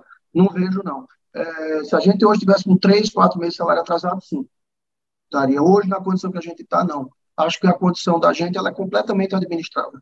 E tô, digo a todos vocês, tenho dito a todo mundo, estou extremamente otimista com o ano de 2022. Vejo um, Vejo uma demanda reprimida muito grande no setor de entretenimento, o futebol faz parte disso. Vejo, se Deus quiser, o ano inteiro com o estádio cheio, com os aflitos cheios, não só a questão da bilhetagem, mas a questão da, da, da do, do, programa Nação Timbu, venda de material esportivo, de que a gente preparou ao longo disso. É, a gente, ao longo da pandemia, não ficou parado. Hoje a gente tem sete Timbu Shop abertas. Sete. Se Deus quiser, abrindo mais. Então, a gente vai ter toda a questão de venda de material esportivo. A marca própria, a gente está amadurecendo com isso. Então, vejo o clube muito preparado para as oportunidades que 2022 vai ter. Vamos para a nossa última rodada por questão do tempo, Diógenes. A gente está fazendo em torno de 40, 42 minutos para cada candidato. E vou trazer o João Grilo agora para mais uma, uma pergunta para você, para encaminhar a nossa parte final. João Grilo. Diógenes, você falou que é, caso seja eleito, você sai de vice-presidente e vice-presidente de futebol para gerir o clube como um todo, né? E o, e o, clube como um todo não tem só o futebol profissional. A gente sabe que o futebol profissional é a principal força, mas o Náutico é um clube com outros esportes, né? E também tem o futebol feminino, que foi bicampeão estadual recentemente em cima do esporte. Né? Então, qual é o teu projeto para que o Náutico cresça e se, se, se desenvolva tanto nos outros esportes, né? Quanto também dê uma força a mais para o futebol feminino do que por conta do título é, pernambucano vai disputar o brasileiro. É bom colocar que o futebol feminino, antes da gestão da gente, nunca tinha treinado no CT. Não se colocava para se treinar no CT. E desde que a gente assumiu que eles treinam no CT. Agora há pouco, vocês devem ter visto a confraternização delas, foi no hotel do CT. Então, toda a atenção a elas é dada. A gente está com muito orgulho delas. Então, a gente não vai começar a dar atenção, não. A gente vai continuar dando atenção, cada vez mais. Em relação à questão do clube, já estão, João. Título não é causa, é consequência. Os títulos que a gente conquistou, as conquistas que o clube teve nesses últimos quatro anos, eles não foram a causa, eles foram a consequência do que foi feito no clube. Então, a minha ideia em vencer nas eleições, o meu objetivo em vencer nas eleições é gerir o clube, fazer com que os departamentos sejam fortes, com que as pessoas atuem, que as pessoas tenham aptidão para estar nos seus cargos. E aí não tenho dúvida que os, os títulos, as conquistas, todas vêm por consequência. E aí, Cabral Neto? um projeto de captação de recursos, desculpa, do amador, é, é, de olha assim, mais captação de recursos para basquete, futsal, remo, enfim. Só rapidinho. Não, você, os esportes olímpicos, eles hoje, eles, eles dependem muito das escolinhas. Então, o que a gente tem é que melhorar, melhorar não, contribuir estruturalmente. Eu acho que a reforma na quadra que foi feita já ajuda muito. A gente hoje tem uma quadra olímpica, uma quadra linda. Não sei, não sei se você já foi lá, se não foi, eu convido você aí. É, então, eu acho que isso por si só, isso é estrutura. Quando você melhora a estrutura, você faz com que naturalmente cresça. Então, é que os esportes olímpicos têm muita importância para a gente. Hoje, eles dependem bastante das escolinhas. Então, dá a condição de trabalho aos professores, é você fazer o, possível. É, eu acho que a gente, os esportes olímpicos foram muito resgatados nessa, nessa gestão e a gente tem, sim, uma ideia de dar uma, uma, uma atenção muito grande. Vocês devem ter visto um vídeo de Kaká apoiando a gente, o que muito me orgulha, porque na opinião de muitos e na minha, certamente é o maior rubro vivo e um dos maiores da história do clube. Me orgulha muito esse apoio. E Kaká é uma das coisas que fala comigo repetidamente. Nunca deixe de olhar para os esportes olímpicos. Isso é um compromisso nosso com todo mundo, inclusive com o Kaká. Ele foi muito representativo, né? Ainda é para as questões olímpicas, para os esportes olímpicos do. Clube Náutico Capibaribe. Cabral Neto, é, Diógenes, o Náutico andou, ou você pretende fazer com que ele ande em relação à questão de investidor no futebol, a questão da, da SA, a lei que mudou? Como é que anda essa situação e o que é que você quer, o que, é que você pretende fazer em relação a isso? Vejo como um caminho natural de praticamente todos os clubes do Brasil. E vejo que se encaixa demais com o Náutico, é o projeto, é a SAF, né, o projeto Clube Empresa da, da Sociedade Anônima do Futebol. É, vejo como um caminho um, absolutamente natural, acho que casa, inclusive, com a evolução do estatuto do clube, que já caminha no sentido de profissionalização, e a gente já tem muita coisa caminhada, muito debate com empresas de assessoria nesse assunto, e é um dos assuntos prioritários. Porque eu acho, inclusive, de verdade, que se for perguntar hoje, ninguém vai ser contra isso. É todo mundo a favor. Porque é uma evolução. E evolução você não vai de encontro. Então, vejo como uma solução não só no sentido estrutural do clube, como muito em relação à administração de débitos, a você conseguir fazer todo um controle e cronograma de amortização do passivo, que hoje você tem muita dificuldade com as ferramentas que se tem. Então, é um, é um processo é, é, é um, um, processo que ninguém questiona, tem que andar, e eu, eu é, a gente sendo eleito é uma das prioridades, inclusive porque já é uma coisa que está acontecendo, a previsibilidade está acontecendo dentro do estatuto, dessa, o que o, essa modificação do clube, do estatuto do clube prevê. Rômulo, só temos tempo para a sua pergunta, será a última dessa conversa, dessa entrevista com o candidato Diógenes Braga. Rômulo. Tá, então vou fazer aquela pergunta bem tradicional para fechar essa, esse tipo de entrevista. Diógenes, se você pudesse escolher uma coisa, qual seria essa, essa coisa que você queria deixar de legado no Náutico? A volta aos aflitos. Sem sombra de dúvidas. A volta aos aflitos. Tá aí, então. Marcando presença também aqui na nossa entrevista, no nosso episódio do Embolada, o candidato Diógenes Braga. Candidato, que é atual vice-presidente executivo e vice-presidente de futebol, mais uma vez, obrigado. E a gente espera contar com, com sua participação em outras oportunidades aqui, independentemente das eleições, porque o senhor é um cara que também tem um trato muito bom, muito importante no futebol de Pernambuco. Muito obrigado, Diógenes. Eu que agradeço, irmã. O trato com vocês é uma questão de respeito, como uma pessoa do interior que viveu a infância todinha acompanhando o Náutico pelo rádio, pela TV. Eu tenho um respeito muito grande por vocês da imprensa. Vocês são o elo do Náutico com a torcida, é, principalmente com quem está longe, que eu tenho um respeito enorme por ser do interior e, e sempre à disposição de vocês, e eu que agradeço o espaço. Para não perder a oportunidade, desde criança, que o senhor ouvia no rádio Cabral Neto, não é, Diógenes? Rapaz, ele já narrava há muito tempo. Eu lembro demais. Eu, criança, perguntava ao meu pai, não é Cabral. Eu senti que ele quer dizer que ele estava se referindo a você, viu, Rembrandt? Assistindo a Globo lá, já, quando era menino. obrigado, Diógenes. Muito obrigado mesmo. A gente vai dar sequência aí para a última entrevista com o candidato, candidato Bruno Becker. Valeu e a gente se encontra numa próxima. Obrigado, Diógenes. Valeu. Um grande abraço a todos. Boa tarde.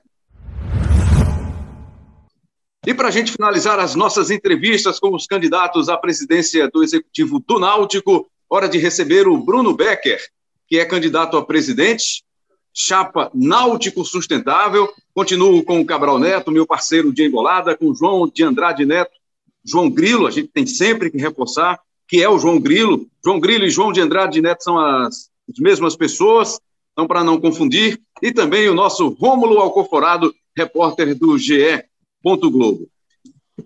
Candidato Bruno Becker, Náutico Sustentável é o nome da sua chapa, né? é a definição da sua chapa. Como tornar o Náutico sustentável? Quais os principais pilares para que o nome da chapa seja efetivamente transformado em trabalho, em sustentabilidade, no que hoje o mundo exige, sustentabilidade. Seja bem-vindo aqui ao Embolada. Obrigado por aceitar o nosso convite. Obrigado, Rembrandt. Boa tarde. Boa tarde, Rômulo. Boa tarde, João Andrade, Cabral. Em Rembrandt, primeiro de tudo, para o Náutico se tornar sustentável, ele precisa modernizar sua gestão administrativa, principalmente. É, o clube tem que ser tratado como toda e qualquer empresa e tem que ter um choque de gestão. Precisa de boas práticas administrativas, precisa instituir um organograma, um caderno de atribuições, ah, para que se cobre competências, ah, precisa instituir um controle interno, um departamento de controle interno, precisa de compliance, boas, boas práticas de, de administração, como eu disse. Por quê? Tudo isso é a base para se buscar investimentos. Nenhum, nenhum investidor, seja público, governo federal, através de lei de incentivo ao esporte, por exemplo, ou privado, ele vai investir numa instituição que não tenha as regras de boas práticas administrativas, que não tenha uma administração estruturada, uma administração moderna, que não tenha transparência de suas contas, que não tenha transparência de seus atos. Então, o principal caminho, o primeiro caminho imediato para se tornar o clube sustentável, e quando se diz sustentável, é todos os aspectos. O clube não pode mais viver é, como de 20 anos para cá, ah, dependendo apenas de contribuição de abnegados, é, fazendo campanhas de sócio no mesmo tom de 15, 20 anos atrás. Então, a base é modernizar a estrutura administrativa, o conceito. É, mais do que isso, a mentalidade do clube, a mentalidade administrativa do clube. Fazendo tudo isso, o, o clube se torna sustentável, porque vai captar mais facilmente investimentos, além dos que já tem cota televisiva, é, mensalidade de sócio, patrocinador. Mas essas, essas cotas, esses patrocínios que existem hoje, ele não torna o Náutico sustentável. Ele não paga a conta do Náutico. Então, o principal é mudar a mentalidade, a forma de gerir o clube e aplicar o que há de moderno na administração de todas as empresas. Cabral Neto já tem microfone aberto, Cabral. Vamos lá, então, Rembrandt. Um abraço para o Bruno Beck, agradecer a ele pela participação aqui no nosso Embolada. É, eu queria saber de você, é, Bruno, sobre a questão que, que vem ferindo, manchando o clube é, nesses últimos dias, nessas últimas semanas, que foi o caso da, da Tatiana Roma, né, ex-funcionária do clube, conselheira do clube, que acusou o superintendente financeiro do Náutico né, e irmão do presidente Edno Melo de importunação sexual, de também assédio moral, e depois dela outras mulheres também é, fizeram essa acusação, inclusive uma menor de idade né, também fez a acusação contra o irmão do presidente. E você fazia parte da gestão, e inclusive o acordo né, foi firmado junto com você. E eu queria saber por que, que você achou que aquela, aquele acordo seria uma boa ideia, é, a meu ver, acho que foi ruim, inclusive, porque passou muito a impressão de tentativa de abafar o caso. O que é que você achou também do comportamento do Conselho Deliberativo sobre a situação? É, e como é que você viu essa situação de uma, de uma forma geral e até a demora também para que se tomasse alguma atitude né, contra é, o, o acusado? Não que ele já seja o culpado da situação, mas a tentativa por abafar o caso é que chamou muito a atenção sobre a questão do executivo e do conselho deliberativo, Bruno. Vamos lá, Cabral. É, são acusações gravíssimas, tá? não só a, a da Tatiana, que é minha amiga, é, quanto às demais. Eu, como, como pai, é, como cidadão, eu fiquei estarrecido é, com as denúncias e, e precisam ser apuradas com rigor pela autoridade policial no âmbito externo do clube. No, no âmbito interno do clube, a sua pergunta é boa porque eu, eu posso esclarecer a minha participação nesse, nesse fato lamentável. Eu fiquei sabendo da, da denúncia da Tatiana quando eu estava embarcando para Goiás para o jogo do Vila Nova. Eu estava no saguão do aeroporto e o Diógenes Braga me ligou, me noticiando a, o protocolo da primeira denúncia da Tatiana. Eu disse, ó, estou embarcando, quando eu chegar em Goiás, eu entro em contato, ligo para saber de fato os pormenores, o que é está acontecendo. E assim eu fiz. Quando cheguei em Goiás, é, liguei, entendi o que estava acontecendo e o teor, o teor da denúncia. Aí a gente já tem um primeiro, um primeiro problema e um primeiro equívoco, no mínimo equívoco, do presidente do conselho, Alexandre Carneiro. A denúncia era sigilosa. Então, em momento algum, ele poderia ter comunicado essa denúncia ao presidente Edno, ao vice-presidente Diógenes Braga, ao acusado, a mim ou qualquer outra pessoa. Mas assim não fez. Então, ele algo que era sigiloso, ele tornou público internamente no clube. Esse foi um primeiro equívoco. É, durante todo esse processo, o presidente do conselho, que é quem teria a obrigação estatutária de dar andamento, ele não fez. O presidente Edno também teria essa obrigação, enquanto presidente, o presidente do executivo, porque o funcionário acusado é subordinado a ele. Então, é o presidente do executivo quem demite. Tá? O, o presidente do Conselho Deliberativo ele falhou nas suas atribuições, o presidente do, do executivo também falhou nessas atribuições. É, Alexandre Carneiro ele tentou viabilizar um acordo. Palavras dele: sou capacitado no curso de mediação, tenho certificado de mediação e posso tentar mediar as partes. E pediu minha ajuda.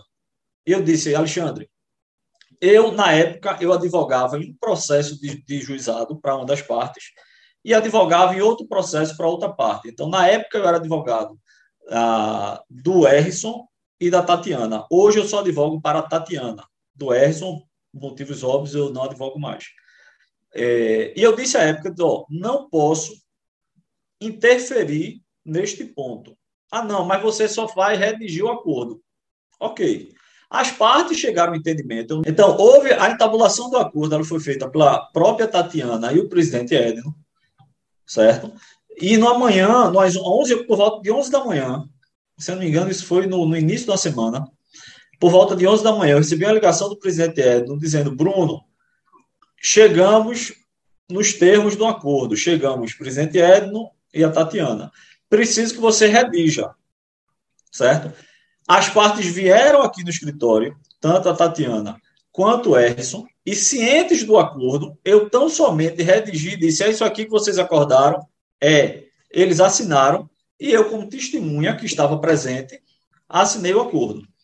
Muito se questiona, Cabral, é por que, quando eu tomei conhecimento da denúncia, lá em setembro, por que eu não agi?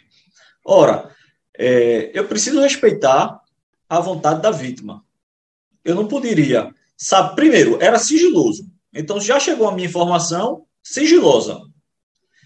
E mais do que isso, eu tinha que respeitar a vontade da vítima e de uma amiga. Tatiana é minha amiga.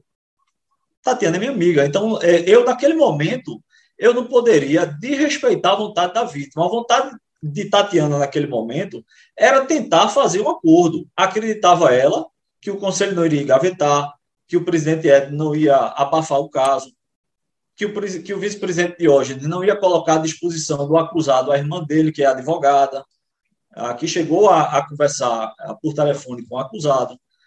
Então, assim, minha postura, no início, enquanto advogado, não poderia defender nenhuma das partes, porque, como eu disse, eu já advogava na, na questões privadas é, para os dois. Hoje eu só advogo para a Tatiana, reforço isso.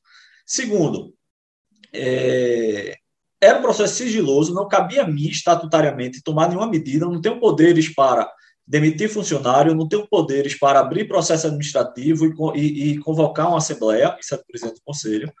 É, e mais do que isso, eu respeitei naquele momento a vontade da vítima, que, repito, é minha amiga. Tudo que aconteceu foi exatamente isso que eu estou narrando para vocês, da minha participação. E aí, após isso, o que é que eu acho lamentável? É, tratando internamente do clube. É, até agora, nenhuma medida concreta foi tomada. Até agora, é, o presidente do conselho ele resumiu-se a marcar uma assembleia extraordinária, extraordinária para hoje para tratar desse tema, mas ao mesmo tempo, até agora, dez minutos atrás, é ele quem vai presidir a assembleia. Ou seja, existe um pedido que envolve o presidente do deliberativo. Ele não tem legitimidade para presidir essa Assembleia. Ele engavetou durante, desde setembro, a primeira denúncia, e em outubro, a segunda denúncia, que é tão grave. E mesmo assim, que foi a denúncia que fala da organizada, que o, o acusado, superintendente financeiro, numa ligação gravada, esse áudio está de posse do conselho, e essa segunda denúncia ela não é sigilosa. O superintendente ele solicita que o chefe da torcida organizada foge uma denúncia de injúria racial contra Tatiana. Isso também foi para o conselho e até hoje não foi apurado. Então, assim, é, é, é lamentável o discurso, é, para mim, covarde, me desculpe a franqueza, o discurso covarde do presidente Edno, do presidente Alexandre, é, e de quem quer que seja, de que isso foi um fato eleitoral, de cunho eleitoral. Não foi. Em setembro, quando foi feita a denúncia, sequer havia na pauta eleições no Náutico. Sequer havia na pauta uma chapa liderada por mim. Eu lembro que, internamente, o que se dizia era que Tatiana estava trabalhando para a oposição. À época só existia o nome do Plínio Albuquerque. Como é que agora é algo eleitoral em proveito meu, da minha chapa? Então não existe. Eu acho que tem que ser, tem que ser é, isso internamente. As pessoas que têm obrigação, ah, que tinham a obrigação de agir, se omitiram, o que é grave, lamentável, não pode mais estar com desculpa. Tem que assumir o erro. Assumir o erro. E no meu entendimento, é, o presidente Alexandre Carneiro, ele não tem legitimidade mais alguma. Além de tudo isso que eu falei, o presidente Alexandre Carneiro está fazendo campanha aberta para a chapa da situação. Ele foi para o lançamento da chapa, ele botou adesivo, ele trouxe foto com o presidente, com Éden, com, com Diógenes, com o superintendente acusado. Então, como é que uma pessoa é, é, é, que participa de tudo isso, que, que negligencia, que é omisso, ele pode presidir uma reunião do conselho? E digo mais, como é que ele ainda pode estar sentado na presidência, na cadeira de presidente do conselho? Da mesma forma, o presidente Edno. Então, é, é, finalizando esse, pelo menos minha parte desse tema, é, eu penso que já passou da hora do presidente Edno e do presidente Alexandre se afastarem dos respectivos cargos. Nenhum dos dois possuem, já há algumas semanas, legitimidade para presidir Conselho Executivo do Náutico. Ô, Becker. João. É, só para fechar esse ponto, porque é, toda a parte da denúncia, você falou, né, da, da da questão do acordo, né, da sua participação. Mas trazendo para o clube um problema que não, não, é, é, não é a denúncia em si, a denúncia a, a polícia está investigando, mas é um problema de que o acusado ele é irmão do presidente, Diógenes Braga. E isso traz né, é, de forma inevitável um choque de um conflito, né? Porque o presidente do Náutico ele se divide entre, entre ser presidente do clube e ser irmão do acusado, né? E não há no Estatuto do Náutico nada, nada que é, impeça que um presidente traga para sua diretoria parente. Mas é uma prática que é, é crime no, na, na esfera pública, por exemplo. Né? Um prefeito não pode colocar na prefeitura um parente para tomar conta de uma secretaria ou algo do tipo. É, e aí a pergunta que eu estou fazendo a todos os candidatos é essa: existe da sua parte um compromisso, caso seja eleito, de que é, esse tipo de prática não volte, não volte a se repetir, porque causa, pode causar transtornos futuros? Sem dúvida, João. Eu, eu defendo, inclusive, eu vou mais além. Eu defendo e, e eu digo isso desde de, de, do lançamento da nossa chapa, é, que eu pontuei esse tema. É, não é só questão de, de colocar parentes, é colocar amigos. Não pode. Se eu coloco um amigo, uma pessoa próxima, no cargo, por exemplo, de uh, vice-presidente, diretor de marketing. Como é que eu vou ter a autonomia, a legitimidade, a tranquilidade de cobrar desse amigo resultado e se ele não der resultado, eu demiti-lo? Então, a discussão, é, ela, ela, ela no início, ela passa porque na, na iniciativa é, pública, é, na administração pública, melhor dizendo, a gente chama de nepotismo, é, que no clube, tecnicamente, não, não tem nepotismo, não seria nepotismo. Ela, ela inicia com essa discussão, mas ela é muito mais além do que isso. Ela fala sobre profissionalismo. Ela fala sobre boas práticas de gestão. Essa discussão fala sobre isso. Então, é, no meu entendimento, todos os cargos de diretoria do clube têm que ser ocupados por pessoas selecionadas no mercado e remuneradas para isso. Para que se possa cobrar e se demitir caso não desempenhe um, um, um, um papel condizente com as diretrizes do clube. Então, assim, é, embora é, essa questão do superintendente financeiro, e não é só ele, tá? Existia o sobrinho do presidente, também trabalhava no financeiro, nos últimos, pelo menos do, três meses antes de eu sair, ele estava lá, é, trabalhando no financeiro.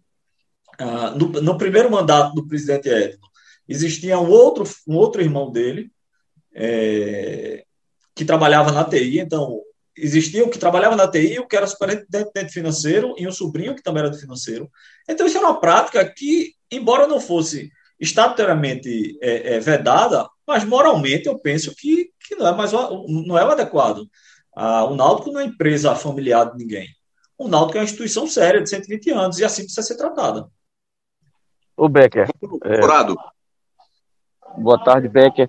É, outra pergunta também que a gente tem feito para todos os candidatos, e não tem como fugir, na verdade, dessa pergunta, é sobre o futebol. De que forma você vai estruturar o teu departamento de futebol?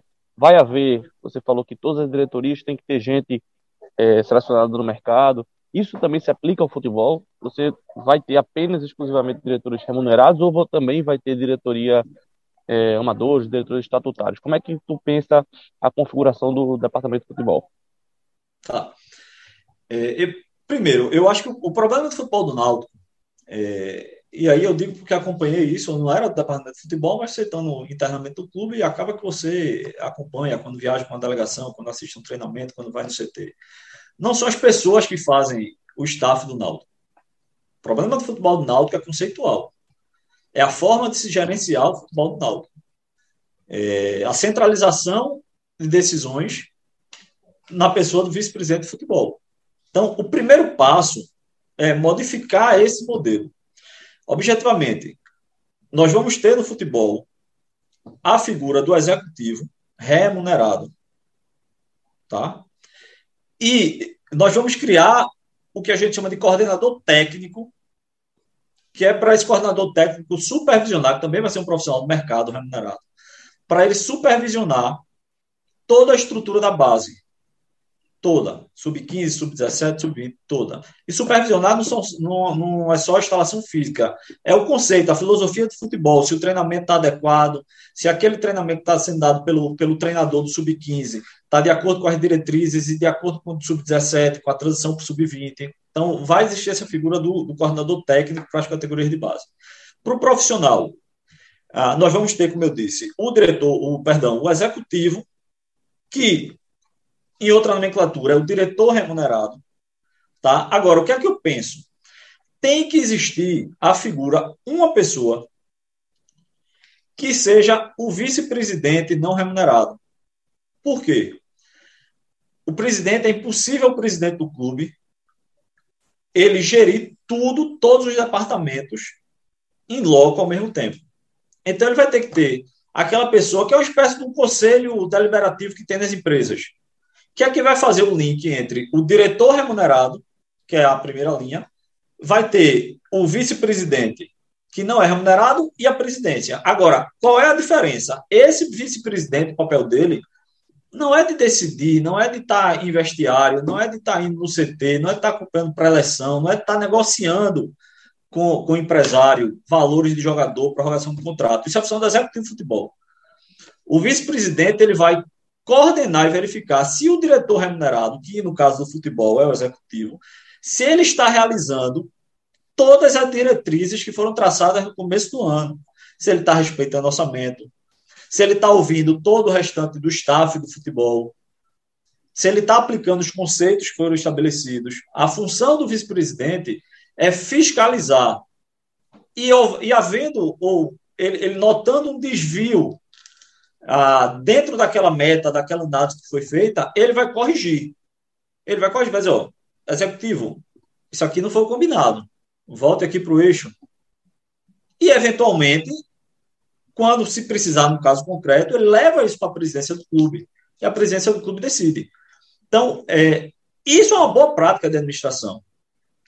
Isso é uma boa prática de administração. É diferente de você colocar no primeiro nível, já pessoas que não sejam remuneradas. Se você colocar um diretor que é seu amigo, seu parente não remunerado, você só vai demitir quem está abaixo dele, que é o operacional. E demitir no operacional não resolve. Você tem que demitir, mudar em quem está em cima, em quem lidera o processo. Por isso que eu penso que é diretores remunerados em todos os departamentos. Vou pegar o exemplo do jurídico. Eu era vice-presidente jurídico, não remunerado. Existia uma diretora jurídica, também não remunerada. Então, como é que eu ia demitir a diretora jurídica se ela era do ciclo de convivência, se era uma pessoa indicada? Não faz sentido. Então, no, assim como nos outros departamentos, no futebol também. Diretor remunerado, o vice-presidente não remunerado, que apenas vai supervisionar todo o staff e a presidência. É isso que eu penso de estrutura. Ô Becker, e você tem algum desses nomes já definido de quem seria o teu vice-presidente de futebol e quem seria o diretor? Eu digo isso porque, por exemplo, o Diógenes falou da direção dele, já tem os três nomes definidos de que comporiam a direção. O Plínio falou que o executivo dele seria o Sangalete, caso ele seja eleito. Você já tem algum desses nomes definidos para executivo e para vice-presidente de futebol? Já, para vice-presidente de futebol é o Ítalo Braga, que foi da diretoria de futebol ano passado e saiu por divergências é sobre isso que nós estamos conversando aqui. Divergências de, de condução do departamento, de centralização das decisões. É, Ítalo saiu ano passado.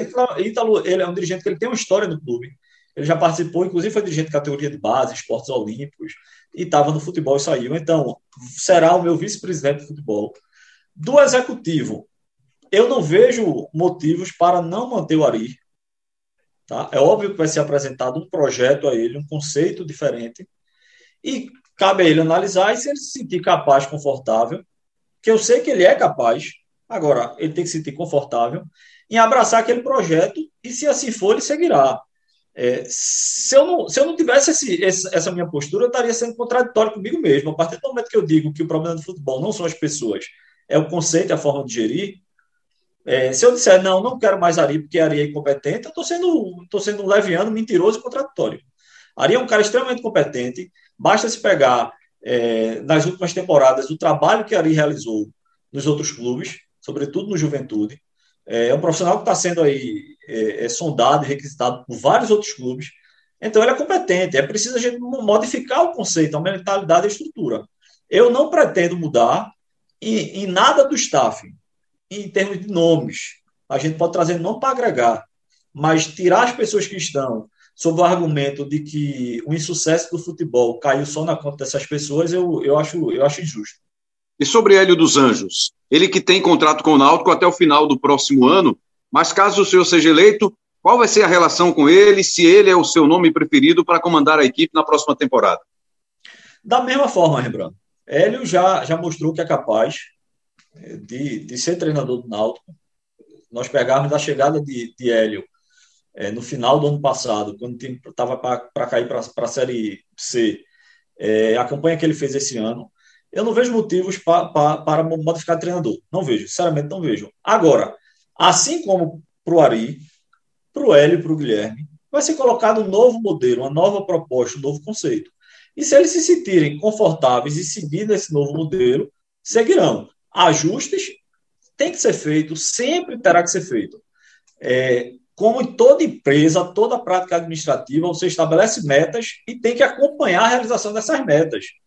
E tenha certeza, sempre vai haver alguma meta, algum ponto que não vai ser cumprido. Então você tem que ajustar e saber por que não foi cumprido. Vamos corrigir o rumo. E vamos colocar de novo na pauta, de novo nos trilhos, para que seja alcançado. Isso se aplica também ao futebol, se aplica também ao Hélio. É, vamos apresentar o projeto, como eu disse acreditando no projeto, seguirá com a gente, independentemente dele ter contrato até 31 de dezembro de 2022. Diga aí, queria fazer duas, queria fazer duas perguntas em uma. É, primeiro, queria saber se o senhor sabe como é que está é, a saúde financeira do clube, né? Se tem detalhes a, a, esse respeito, de como o próximo presidente vai, vai herdar é, o Náutico nesse sentido. E segundo, até para que o torcedor possa lhe conhecer melhor. É, nesses dois anos que o senhor passou à frente da vice-presidência jurídica do Náutico, qual, qual o legado que o senhor deixa, quais os, o, o, trabalho que o senhor realizou, que o senhor se orgulha de ter feito, de ter conseguido nesse campo jurídico do Náutico? Começando pela saúde financeira, preocupante. Eu estive no clube até o dia 21 de outubro e o clube vinha é, trabalhando no negativo de algo em torno de 500 mil reais mês. É, houve um acréscimo desse negativo, até por conta das últimas contratações, que foi decorrência da falta de planejamento, do futebol, enfim, e onerou a folha. É, e, sobretudo, diferentemente de, de ser colocado na conta da pandemia, sobretudo esse déficit é, pela ausência de calendário esse ano. Copa do Nordeste e, e Copa do Brasil. Então, o presidente que, que assumiu o clube no dia 1 de janeiro é, vai, ter, vai ter dificuldade no início, vai precisar equilibrar as contas, até porque a tão falada austeridade, ela de fato existiu e foi importante, diga-se, nos, nos primeiros dois anos de mandato. Nesses últimos dois, é, foi algo que não aconteceu. E aí eu posso citar aqui é, não pagamento de, de todo qualquer tipo de imposto.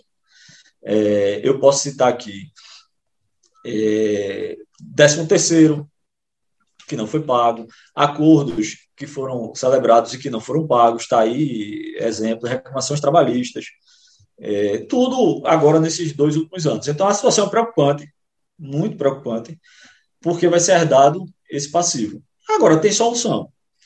Em relação ao meu trabalho no, no jurídico, confesso, Cabral, que eu, eu gostaria de ter feito muito mais e poderia ter feito muito mais se o conceito e a filosofia da gestão fosse, por exemplo, de resolver o passivo do clube e não de gerenciar o passivo. Eu acho que o gerenciamento do passivo pelo jurídico foi feito de forma a, extremamente positiva. Prova disso foram os leilões que, que, que nós conseguimos suspender. E nós, quando eu digo o jurídico, eu lidero o jurídico, mas é, eu trabalho de todos. Cabia a mim decidir tomar algumas decisões duras, firmes, necessárias, algumas vezes não muito bem vistas, é, e liderar a equipe.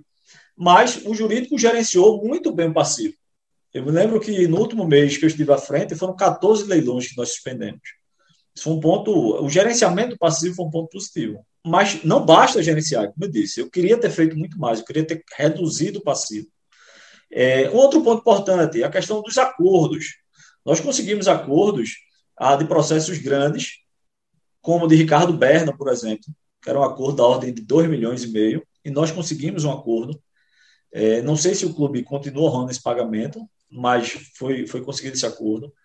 É, eu consegui, não foi, não foi realizado por questão conceitual. o presidente Edno e o vice-presidente Diógenes entenderam que não era um bom acordo, então não consegui finalizar mas era um acordo com o Martinez, que era uma dívida de 3 milhões e meio, que a gente ia pagar em 100 parcelas de 20 mil reais, a começar de janeiro de 22, isso foi discutido em julho, ou seja, a gente ia ter seis meses de carência. É, mas eu plantei lá a semente do vamos fazer acordo.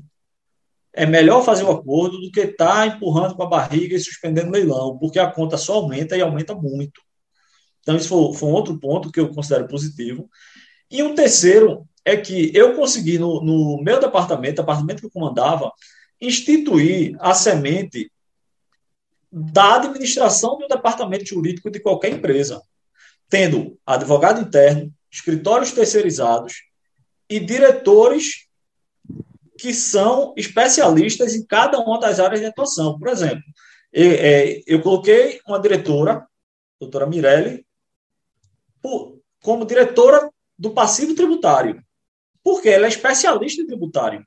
Então, eu fiz uma modelagem do departamento jurídico, que é a mesma modelagem de toda empresa é, grande. Se você pegar a, a Rede Globo, como exemplo, ela vai ter advogados internos, escritórios terceirizados, vai ter, não sei a nomenclatura aí, mas certamente tem um diretor jurídico, um, um gerente jurídico. Ah, então, eu apliquei o que existe na iniciativa privada no clube. Eu, durante os últimos cinco anos, eu exerci um cargo público de procurador-geral de uma autarquia. E é assim que se trabalha. Eu era procurador-geral, mas eu tinha advogados subordinados a mim, cada um dentro da sua área de atuação, com estagiários, cada um dentro da sua área de atuação. Então, eu, eu departamentalizei o jurídico do clube. E isso eu acho que foi um legado extremamente positivo também. O departamento jurídico conseguiu, em algum momento, evoluir com a questão que o Náutico tem com a Arena, com a rescisão unilateral do contrato da Arena com o Náutico. No, o senhor era o responsável pelo departamento jurídico até poucos dias atrás. O que é que evoluiu nesse período? Rembrandt, esse, esse processo da Arena, eu tentei trazer ele para a competência do jurídico do executivo, para ficar é, é, no, no meu departamento, sob minha supervisão. Mais de um acordo entre o presidente do Deliberativo, Alexandre Carneiro, e o presidente Edno, se preferiu que o executivo deliberativo, perdão, tocaria isso, o presidente do deliberativo tocaria isso junto com o escritório terceirizado que foi contratado especificamente para esta ação. Então, foi um escritório que foi contratado pelo presidente do Deliberativo, especificamente por esse processo. Então, eu não acompanhei esse processo de perto, não estava sob minha supervisão. O que eu sei é que esse processo ele ainda está na fase judicial de fixação do árbitro e do local da arbitragem. Está pendente de recurso aqui no Tribunal de Justiça e, a depender da decisão, vai haver um recurso para Brasília, ou seja, isso vai ainda se prorrogar é, por algum tempo.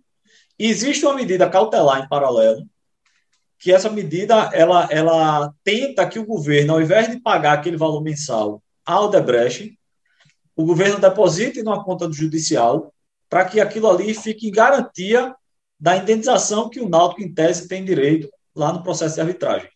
É, em linhas gerais, é, é isso aí. Eu não consigo me aprofundar muito, porque, como eu disse, isso não estava é, na minha supervisão e até por questão ética. Como está com outro advogado, ele que ficou à frente disso tudo, que está à frente disso.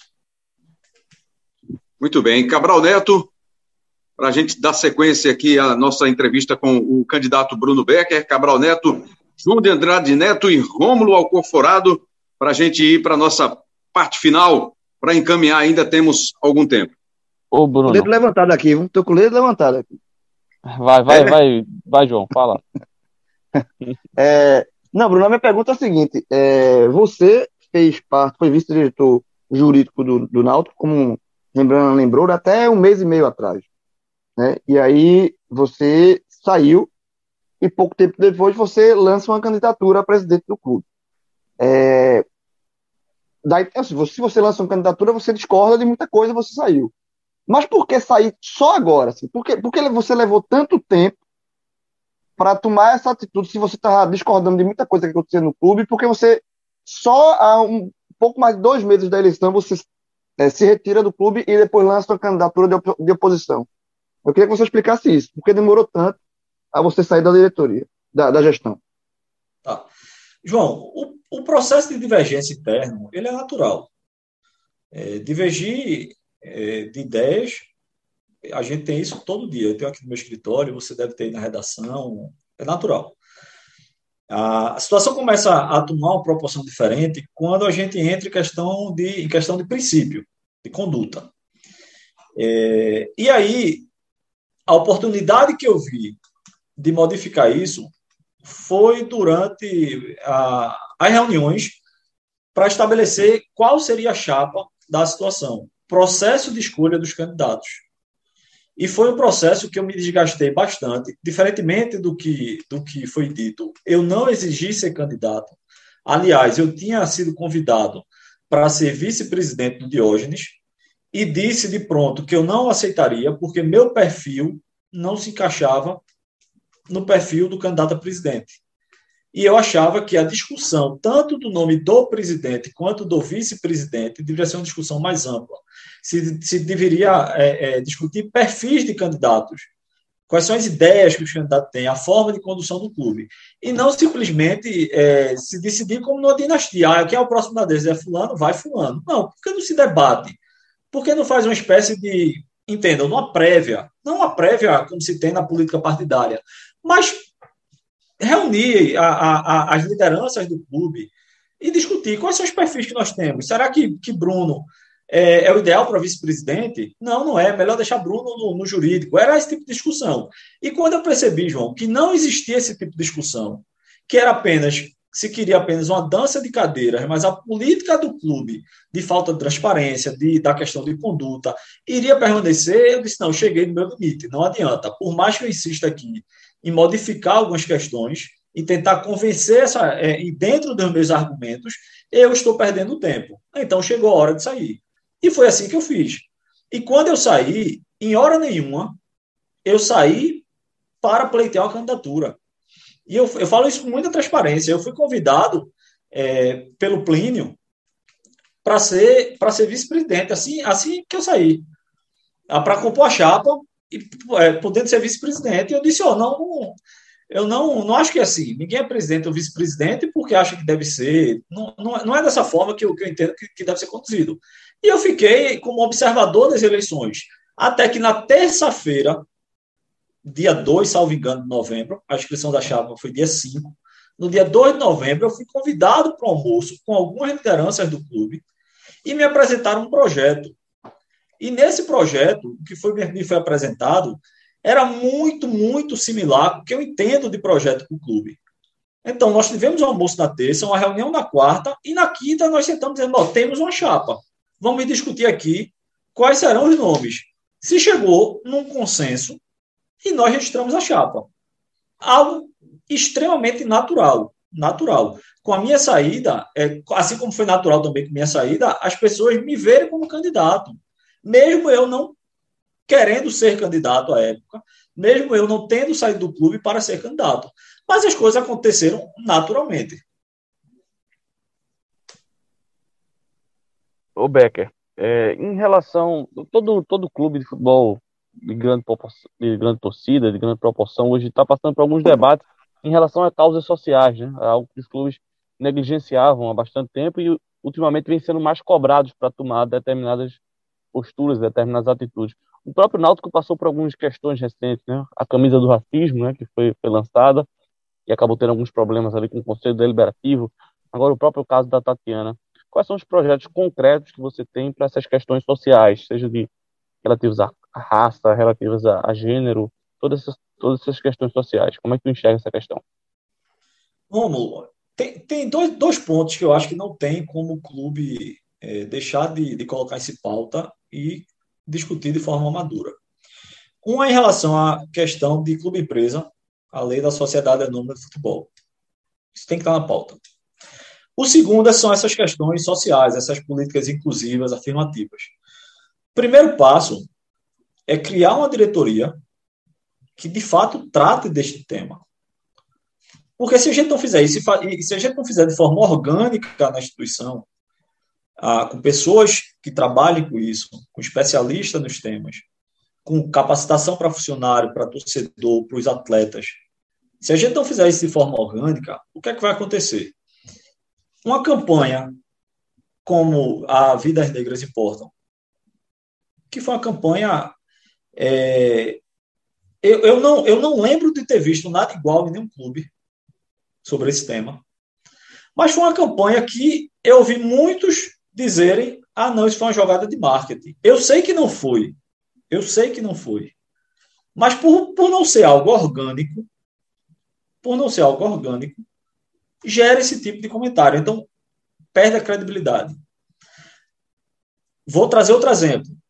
O clube pautou no conselho, ainda estava no clube, acho que foi na, na última semana antes, antes de eu sair, pautou no conselho o uso da camisa rosa para ser usada por conta do outubro rosa. É, foi para o conselho, teve uma discussão ampla no conselho, a maioria votou por usar a camisa rosa para jogar com a camisa rosa. Nós mandamos um ofício à CBF, a CBF autorizou jogar com a camisa rosa.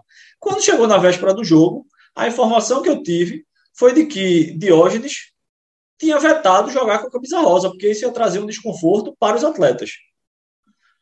Ou seja, não é nada orgânico. E é isso que está errado. Enquanto o clube não encarar isso e tiver maturidade de colocar o dedo na ferida, de discutir, a gente não vai evoluir. Vão ser campanhas e campanhas que vão ficar em venda de camisa. Infelizmente. Então, é, é criar de, de fato um departamento, uma diretoria para tratar desses temas. É trazer essas minorias para dentro do clube. Trazer essas minorias para dentro do clube. Se essas minorias elas não ingressarem no clube, fica difícil estabelecer uma política de fato orgânica e que mude. Eu não vejo outro caminho senão esse. Futebol feminino. O João de Andrade Neto, João Grilo, fez essa pergunta aos outros dois candidatos.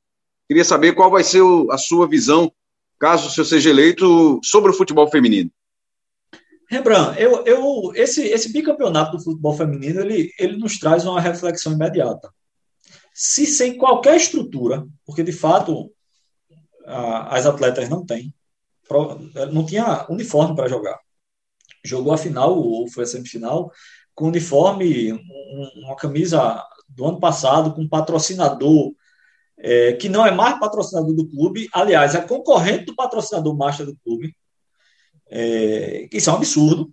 Isso é um absurdo. Correu-se o risco de perder o patrocinador master. Então, se sem estrutura nenhuma, nenhuma, elas foram, é, é, nossos atletas foram bicampeões, imagine com a estrutura. Então, eu pretendo, existe recurso para isso, incentivo do governo federal, incentivo do governo estadual, através de lei de incentivo ao esporte. O governo federal, inclusive, captação de até um milhão e meio. Dinheiro tem disponível. Falta só ter vontade e estruturar um projeto e brigar por esse projeto, pela aprovação. Então, ingressando esse recurso, eu vejo o futebol feminino do Náutico estruturado, com alojamento para o futebol feminino, assim como tem a base, como tem o profissional, para que essas garotas que sem estrutura nenhuma conseguiram o campeonato, elas possam estar jogando um brasileiro de Série A e fazendo frente a times do Sul. É dessa forma que eu penso. Agora, tem que estruturar, tem que priorizar, tem que querer fazer. Cabral, o que não podemos deixar de perguntar para finalizar com o candidato Bruno Becker. Queria saber sobre a questão da SAF, né? Como o Náutico pode se preparar para isso, o que é que o candidato Bruno Becker pensa sobre essa questão de ter um investidor no futebol do clube e se o Náutico já estaria pronto para isso, enfim, qual o caminho que o Náutico pode percorrer? Cabral, é, sobre esse tema, eu acho que esse estatuto que vai ser votado agora, no dia 5 também, ele já ele, ele, ele é extremamente positivo em relação à questão da modernização e profissionalização do, do futebol do clube. É, é um passo importante. Agora, a gente não pode parar nisso. É, a SAF ela permite, ela, ela, ela traz para os clubes, para os clubes três possibilidades. Uma que é mais, é, é, é, vamos dizer assim, mais, mais radical, que eu acho que não se aplica ao Náutico, que é a venda do clube para o investidor comprando 49% do clube.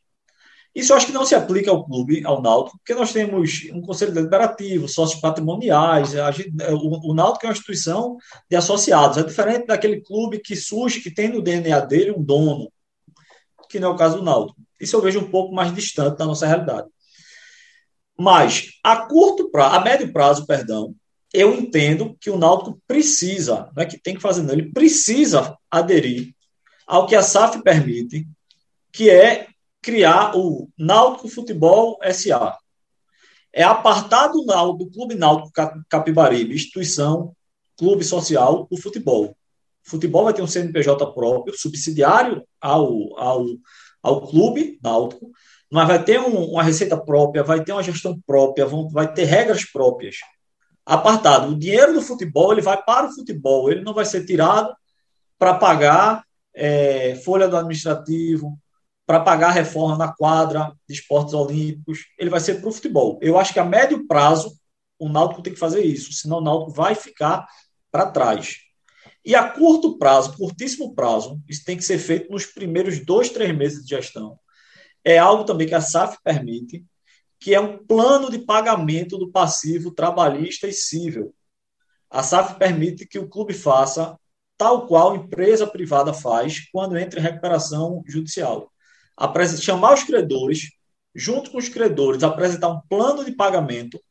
Esse plano de pagamento pode ser aplicado, inclusive, um deságio. Então, o débito trabalhista, que é da ordem de 50 milhões, ele pode cair para 30 numa negociação. Isso não é difícil de acontecer no dia a dia. E, se, o clube tem até 10 anos para pagar isso aí. E esse pagamento ele é flexível, vai de acordo com a série que o clube está jogando, por exemplo.